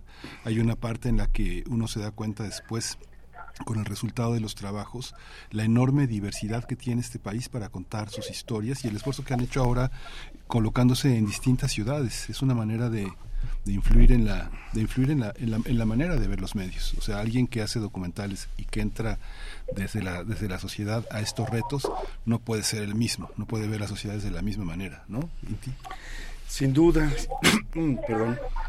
No creo que, digo, abres una conversación que creo que es muy importante y relevante, ¿no? El, el acto de creación que conlleva el, el hacer una película documental, a diferencia de nuestros, hermanos periodistas, ¿no? Este, que el, el, el quehacer o el proceso de, de mm, producir o realizar un documental, pues conlleva una, un proceso también de, investigación eh, aguda, rigurosa, ¿no? Pero el acto creativo que supone hacer una película nos lleva a, a otro lugar, ¿no? Nos lleva a un lugar, yo lo considero como muy sincero, muy honesto, muy franco, ¿no? Eh, y comprometido al, al tener que asumir que tu obra cinematográfica a través de la pantalla va a llegar a un público, ¿no? Y que eh, a diferencia, digamos, de, del género periodístico, del reportaje televisivo, ¿no? Eh, e- e- esta forma de procesar la realidad a través de un acto creativo eh, es algo creo que, que, que, pues sí, marca una diferencia incluso en la experiencia de, enfrentarnos a la realidad, ¿no? Eh, entrar al espacio de una sala de cine que se apague la luz y que comience la función y la pantalla se abra como una ventana hacia todas estas realidades que la programación de este festival y muchos otros nos muestra creo que es un acto pues casi este pues no sé de fe no y, y luego lo otro que también es fundamental no la posibilidad de tener el contacto con con los realizadores, ¿no? Este tendremos una- entre muchas películas, pero para mencionar alguna, ¿no? Eh, las, las proyecciones de Breaking Social de un di- director danés, eh, sueco danés, sueco en realidad, Ujú. Frederick Gerten, Mm. que ya nos ha venido presentando y yo creo que podríamos decir, a lo mejor Pau me, me corrige, ¿no? Prácticamente todas sus películas las hemos tenido presentes, ¿no? La última, más reciente, Push, sobre la gentrificación en el mundo. Sí, y esta que nos habla sobre pues los movimientos sociales en el mundo para tratar de frenar el- este proceso de polarización y desigualdad tan profunda que económicamente vive nuestra nuestra sociedad, ¿no? De cómo cada vez más son menos ricos acumulando más más riqueza y más pues quienes no tienen tanto, ¿no? Entonces, eh, a partir de ahí se nos ocurrió pues hacer algún foro, ¿no? Y, y eso es lo, a lo que quería llegar, ¿no? O sea, como una película puede, una película documental puede ser una herramienta o un dispositivo para establecer espacios de diálogo, reflexión, análisis de temas muy puntuales, ¿no? Es un, una herramienta, yo considero, muy, muy poderosa para, para movernos, ¿no? Para, para actuar. Sí, y esta parte que digamos DocsMX se ha convertido también en una escuela de cine, ¿no? En una escuela de cine, este, porque hay una parte de la factura cinematográfica que, claro, tiene que pasar por la escuela, pero también tiene que pasar por la mirada y por el contacto con los objetos cinematográficos. Pau, el seminario mm, Bill Nichols es también es muy interesante porque va a, haber, va a haber una gran oportunidad de hacer muchas preguntas, tanto desde el punto de vista de la teoría como el de la reflexión sobre el propio trabajo realizado, ¿no? Para muchos documentalistas va a ser muy interesante estar ahí, ¿no? Pues sí, va a ser muy interesante porque el Docs Forum, que bueno, que es este seminario, este componente formativo del festival que nació con el festival, con el, el seminario del, del director chileno Patricio Guzmán, pues es una oportunidad eh, lamentablemente única, ¿no? Este, Sí. o, o que se repite con muy pocas ocasiones de acercarnos a, a las grandes, a los grandes del, del género cinematográfico que hasta hace relativamente muy poco se le ha puesto un foco formativo, ¿no? De traer a la gente que, que bueno, pues que ha hecho evolucionar el, género. Estos seminarios que nosotros también hacemos, bueno, pues son sobre todo de grandes cineastas que nos comparten sus experiencias de realización, de aproximación a las historias, de cómo hacer interesantes estas historias, de cómo venderlas, de cómo, de cómo fomentar y de cómo apuntalar una carrera cinematográfica, pero en este caso, eh, con, con Bill Nichols, pues bueno, tenemos la oportunidad de, de disfrutar del, del que es el, el padre de la teoría cinematográfica documental, ¿no? Es el, bueno, sus libros eh, son los auténticos bestsellers de, de la teoría cinematográfica y es una oportunidad de, bueno, pues de poder eh, ver cuál es el panorama narrativo, el panorama, el panorama, el panorama narrativo de eh, lo que es la narrativa documental de la no ficción en cualquier parte del mundo y todas las posibilidades que nos da, ¿no? En este caso no desde un eh, director, desde una directora en activo, sino desde el mundo de la academia, ¿no? del mayor especialista que yo considero que hay, que es, que. Yo creo que es una oportunidad de oro para cualquier aficionada, para cualquier aficionado al documental. Sí, hay un espacio también, Inti, que es muy, muy, muy interesante, que es el del activismo. Por ejemplo, el documental también, este, estamos tan acostumbrados al, al marketing y al making of de las películas que todo, todo, todo es bonito, que ahora vamos a tener, por ejemplo, el trabajo teatral que hicieron Lovnitz Pliego y Tania Selmen, con cuatro obras que dedicaron a la tortura, pero también la nota de Juan Pablo Rivas, Tania Ángeles, eh, eh, que es un estreno sobre una indagación propia sobre la desaparición, la desaparición forzada, los relatos sonoros, que también es muy interesante para hablarlo en términos de la imagen y el sonido, eh, que es eh, relatos sonoros, así se llama la pieza, divergente. ¿Cómo, ¿Cómo entrar en esa dimensión también, que es un espacio también para el compromiso político, pero también el estético, que no van, no van separados, ¿no, Inti? Sin duda, eh, y yo creo que es a propósito también de lo que hablábamos hace poco, ¿no? Eh, eh, la suma de colaboraciones, ¿no? En este caso, este espacio que llamamos activismo, eh, en realidad es una colaboración que hacemos con Documenta AC, una organización de la sociedad civil que tiene, pues prácticamente nuestra misma edad, ¿no?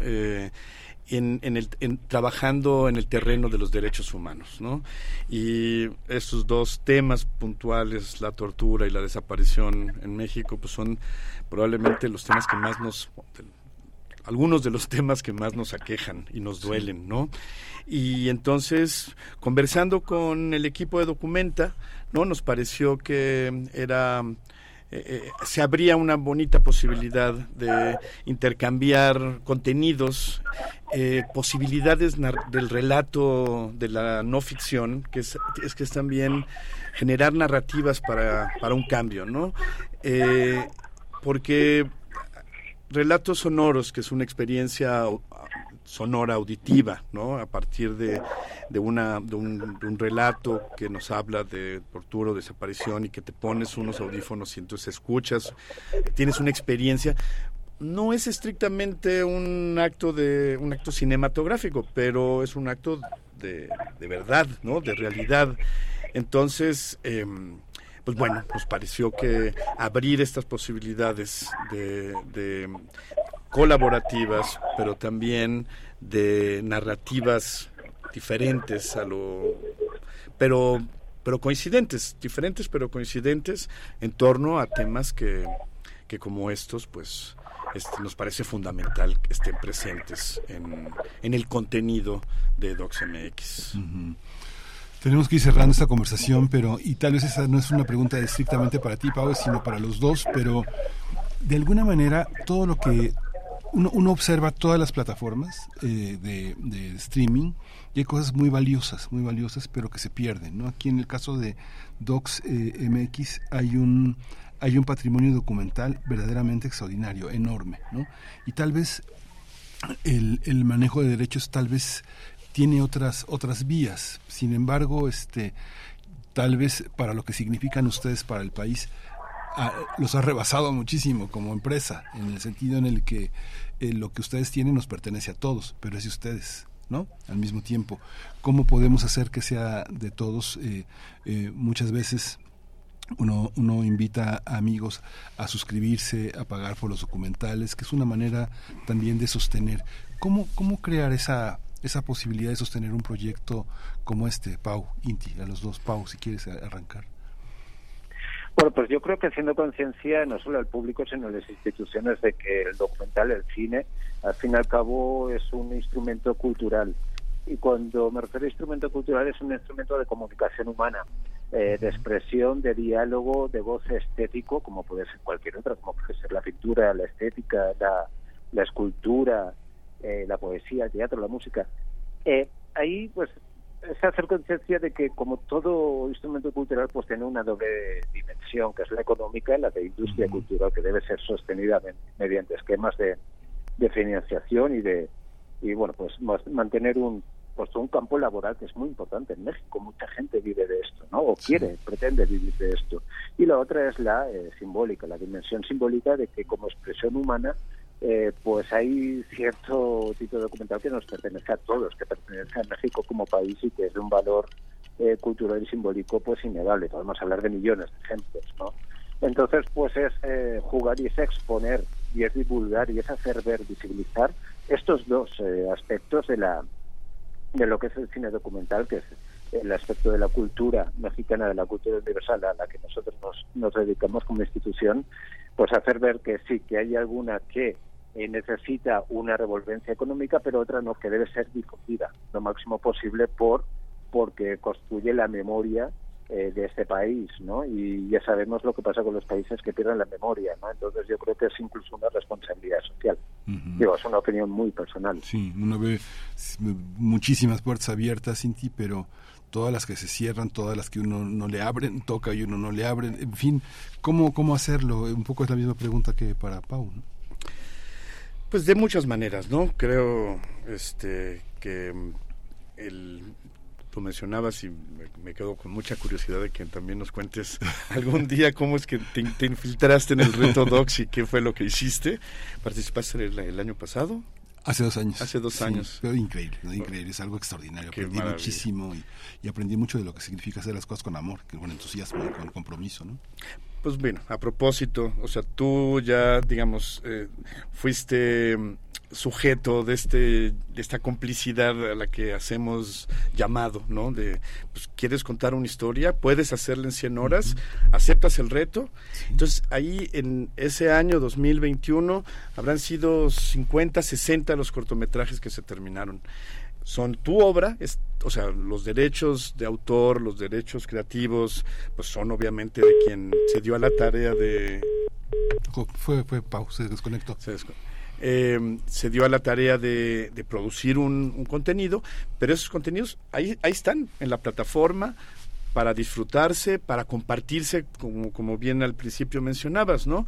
Este, qué bonitos que podamos tener también en las pantallas de los medios públicos de nuestro país salas, vamos a, Sí. emulando el espacio de una sala virtual o digital y que los, con- los cortos que como el tuyo hayan sido producidos junto con otros colegas de muchos lugares del país puedan tener también un espacio en, el, en los medios públicos y yo creo que eso es algo como, como muchos de los compromisos que, que asumimos como una organización que también difunda y divulga el quehacer documental de nuestro país, como Sí. lo decía Patricio Guzmán, ¿no? un país sin cine documental es como una familia sin álbum de fotografías. Sí, pues muchísimas gracias, Pau Montagú, Inti Cordera, muchas gracias por estar aquí, por venir a la cabina, Inti.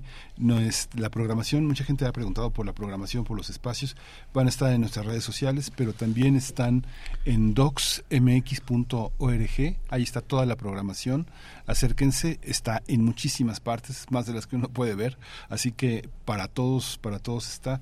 Muchísimas, muchísimas gracias. Y bueno, ahora que ya me balconeé y me balconeaste, María José Baxín, excelente tutora, excelente, incansable esa energía, Georgina Cobos, todo un equipo que hace posible DocsMX. Muchas gracias por estar aquí. Muchísimas gracias a ustedes. Hasta pronto. Vamos a ir con música, vamos a escuchar Simpatía por el Diablo en la curaduría de Bruno Bartra con los Rolling Stones. soul of faith. I was around when Jesus Christ had his moment of doubt and pain. Made damn sure the pilot washed his hands and sealed his face.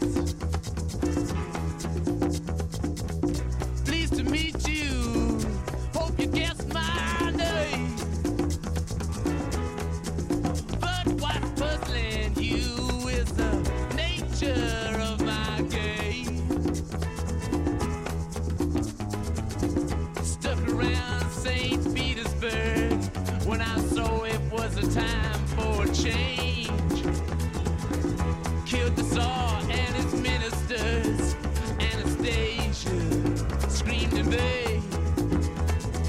I rode a tank, held a generous rank when the blitzkrieg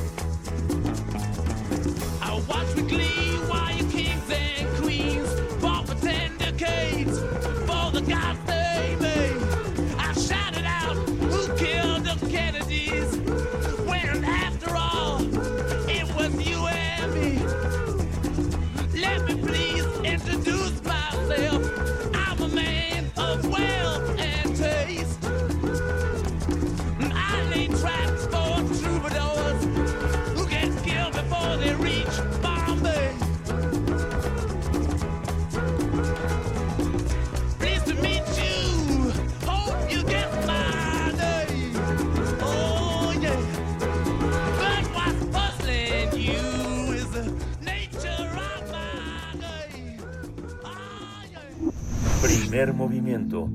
Hacemos comunidad con tus postales sonoras. Envíalas a primermovimientounam.gmail.com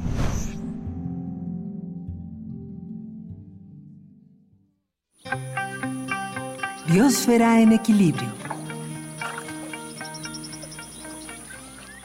Y está en la línea Clementina Equigua, bióloga, eh, doctora en ciencias eh, por la Facultad de Ciencias de la UNAM, divulgadora, autora, este, editora de la revista Oikos, estimada Clementina Equigua.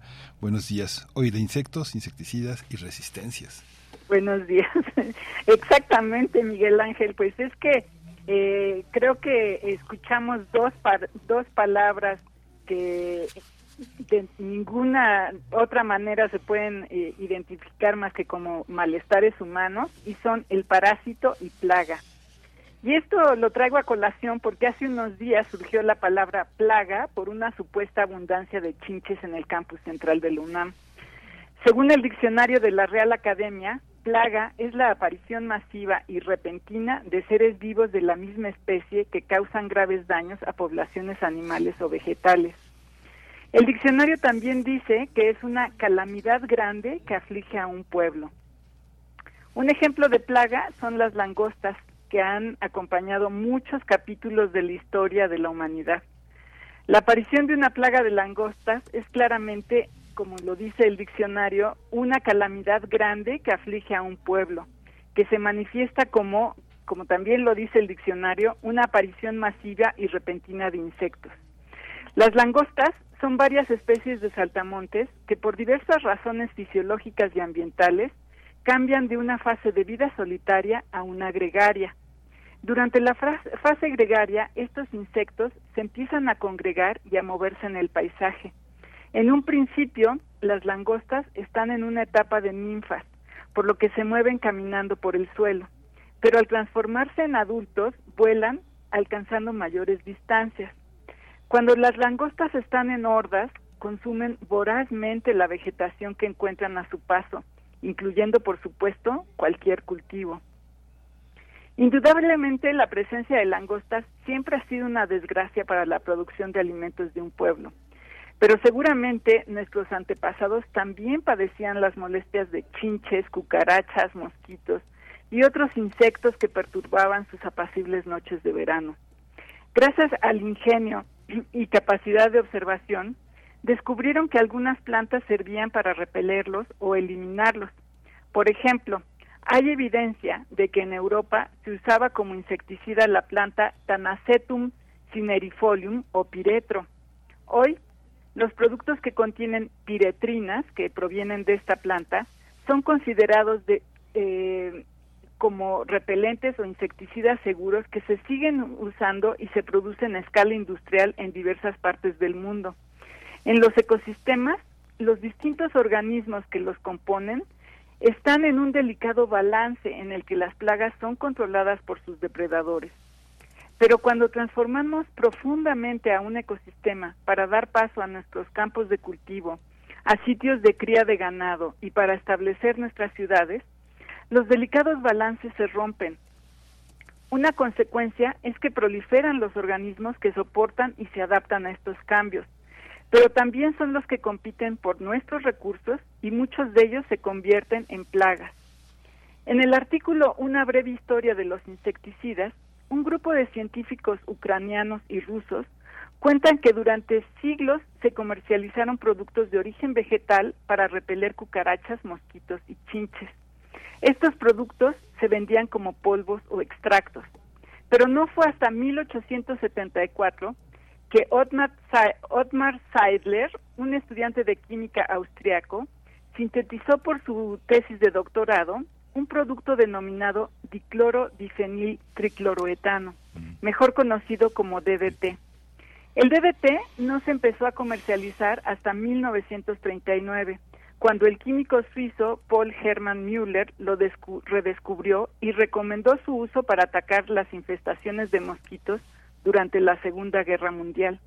El DDT fue clave para limitar la dispersión del paludismo, una enfermedad que transmiten los mosquitos. Por este redescubrimiento, Müller recibió el Premio Nobel de Química en 1948. Al DDT le siguió la producción de muchísimos compuestos más, organofosforados, carbamatos, piretroides, neocotinoides y otros más de nombres impronunciables. Pero al mismo tiempo que se han desarrollado estos compuestos químicos, se ha descubierto la capacidad de los insectos a desarrollar resistencia a todos ellos. Esto no es novedad, Por millones de años, las plantas y sus insectos depredadores han mantenido una especie de competencia armamentista en la que las plantas desarrollan capacidades para defenderse de los insectos y los insectos a superarlas. Este fenómeno se denomina en biología coevolución.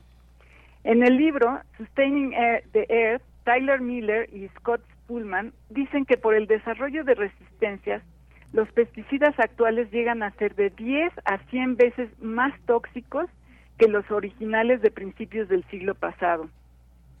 La resistencia implica que con el paso del tiempo, los insectos dejan de ser afectados por el producto químico que se aplique para controlarlos. El proceso de adquirir resistencia es muy fácil. Los insecticidas, al igual que cualquier otro plaguicida o los antibióticos, no eliminan por completo a los individuos para los que se aplicó el producto químico. Los pocos sobrevivientes se reproducen y en sucesivas generaciones, que en insectos pueden ser entre 5 y 10 años, irá aumentando el número de individuos resistentes a los productos químicos que se les aplicaron para controlarlos. Es por eso que ahora los fabricantes de pesticidas recomiendan la aplicación de distintos productos a una misma parcela, porque consideran disminuye el desarrollo de resistencia. Desde la perspectiva química, el panorama no es alentador, ya que la producción de insecticidas es lenta por las dificultades que implica la síntesis de los productos, las barreras de garantía de seguridad para el humano hay que también pasarlas, y las burocracias que tienen que superar para recibir los permisos de comercialización. La realidad es que la aplicación de insecticidas de manera indiscriminada y yo diría a veces irresponsable no acaba por controlar a los insectos que son nocivos y además afecta a otras especies, incluidas las que son benéficas. Por ejemplo, en su momento se documentó que el DDT, además de dañar a las plagas, también perjudicaba a aves, reptiles y mamíferos. Por eso se prohibió su uso en muchos países. Y luego se descubrió que las plagas eran resistentes al DDT. Este problema fue el que inspiró a Rachel Carson a escribir La Primavera Silenciosa, una obra que es considerada la detonante del movimiento ambientalista en los Estados Unidos. Más recientemente, en un estudio publicado en el Journal of Applied Ecology en 2014, un grupo de entomólogos estadounidenses documentó que los neocotinoides que se aplican para eliminar a las babosas no lo hacen, pero sí afectan a más del 60% de los escarabajos que se alimentan de ellas. Por esta reacción en cadena, la Unión Europea prohibió el uso de neocotinoides en sus países miembros. El argumento, escribe Eric Stockrat para Science News en febrero de 2018, es que estos pesticidas afectan a las abejas domésticas y silvestres porque el producto, que es aplicado a las semillas para protegerlas de plagas, se extiende en la planta recién germinada y sigue estando presente hasta que florece y producen néctar y polen. Las abejas que consumen y transportan este néctar y polen se desorientan y pierden la capacidad de forrajear. Tiempo después, también se restringió el uso de estos insecticidas en Estados Unidos y Canadá. En México, a pesar de ser país productor de miel, esto no ha sucedido, como lo dice Laura Sepúlveda Velázquez en una nota que escribe para la Gaceta de la Universidad de Guadalajara en octubre de 2022. Por los problemas de resistencia y los daños colaterales a la fauna no nociva, es preocupante que la semana pasada, en un boletín del 5 de octubre, la UNAM informa que fumigaría todas las instalaciones universitarias como medida preventiva ante la aparente infestación por chinches en el campus. Esto se debe a que hay cierta fobia generalizada a estos animales. Eh, y esto lo cuenta en un estudio eh, unos eh, entomólogos estadounidenses, en un estudio que se llama Bed Bugs and Hotels, eh, Chinches y Hoteles, publicado en 2017 en la revista American Entomologist. Más del 50% de las personas no puede reconocer una chinche. Aún así, la idea de que haya una en el cuarto puede provocar que un cliente abandone un hotel e incluso que cambie de cadena de hoteles. Sin embargo, mucho del control de esta plaga depende de inspecciones cotidianas más que de aplicar pesticidas de manera preventiva. Así que mi recomendación, antes de dejarse llevar por una alarma de este tipo, es mantener la calma y primero revisar los espacios que pueden ser refugios de chinches. Si encuentran insectos que parecen chinches, pero no están seguros, es mejor ponerlos en un frasco con alcohol, tomarle una foto para subirla a la plataforma naturalista o llevarlos al Instituto de Biología o a nuestro instituto, el de, Eco- de Ecología, para determinar la especie. La resistencia a los pesticidas es un problema ambiental que debemos evitar. Y pues para complementar un poco esta historia y con insectos y maneras de controlarlas, les recomiendo que se asomen al podcast de nuestro programa Habitare para que escuchen la conversación que tuvimos con Mónica Izquierdo, una estudiante de posgrado de ahí de nuestro instituto, en el que platicamos sobre mosquitos, otros insectos que están resurgiendo gracias a la resistencia a los insecticidas. Y los dejo con esta reflexión. Pues muchísimas gracias, Clementina Equigua. Mucha, mucha, mucha tarea, muchas imágenes, mucho sentido de lo que, que somos queda en tu comentario. Y bueno, vamos a, a ver cómo continúa en el caso de nuestra universidad toda esta visión sobre las chinches. Así Exacto, que, pues calma ante todo. Calma ante todo, serenidad y paciencia. Muchas gracias. Ya son las 9.59, unos segundos para las 10. Nos despedimos, nos escuchamos mañana en punto de las 7. Esto fue Primer Movimiento, El Mundo es la Universidad. Radio UNAM presentó Primer Movimiento. El mundo desde la universidad. Con Berenice Camacho y Miguel Ángel Gemain en la conducción. Rodrigo Aguilar y Violeta Berber, producción. Antonio Quijano y Patricia Zavala, noticias. Miriam Trejo, coordinación de invitados. Tamara Quirós, redes sociales. Arturo González, operación técnica. Locución, Tessa Uribe y Juan Staca. Quédate en sintonía con Radio UNAM. Experiencia sonora.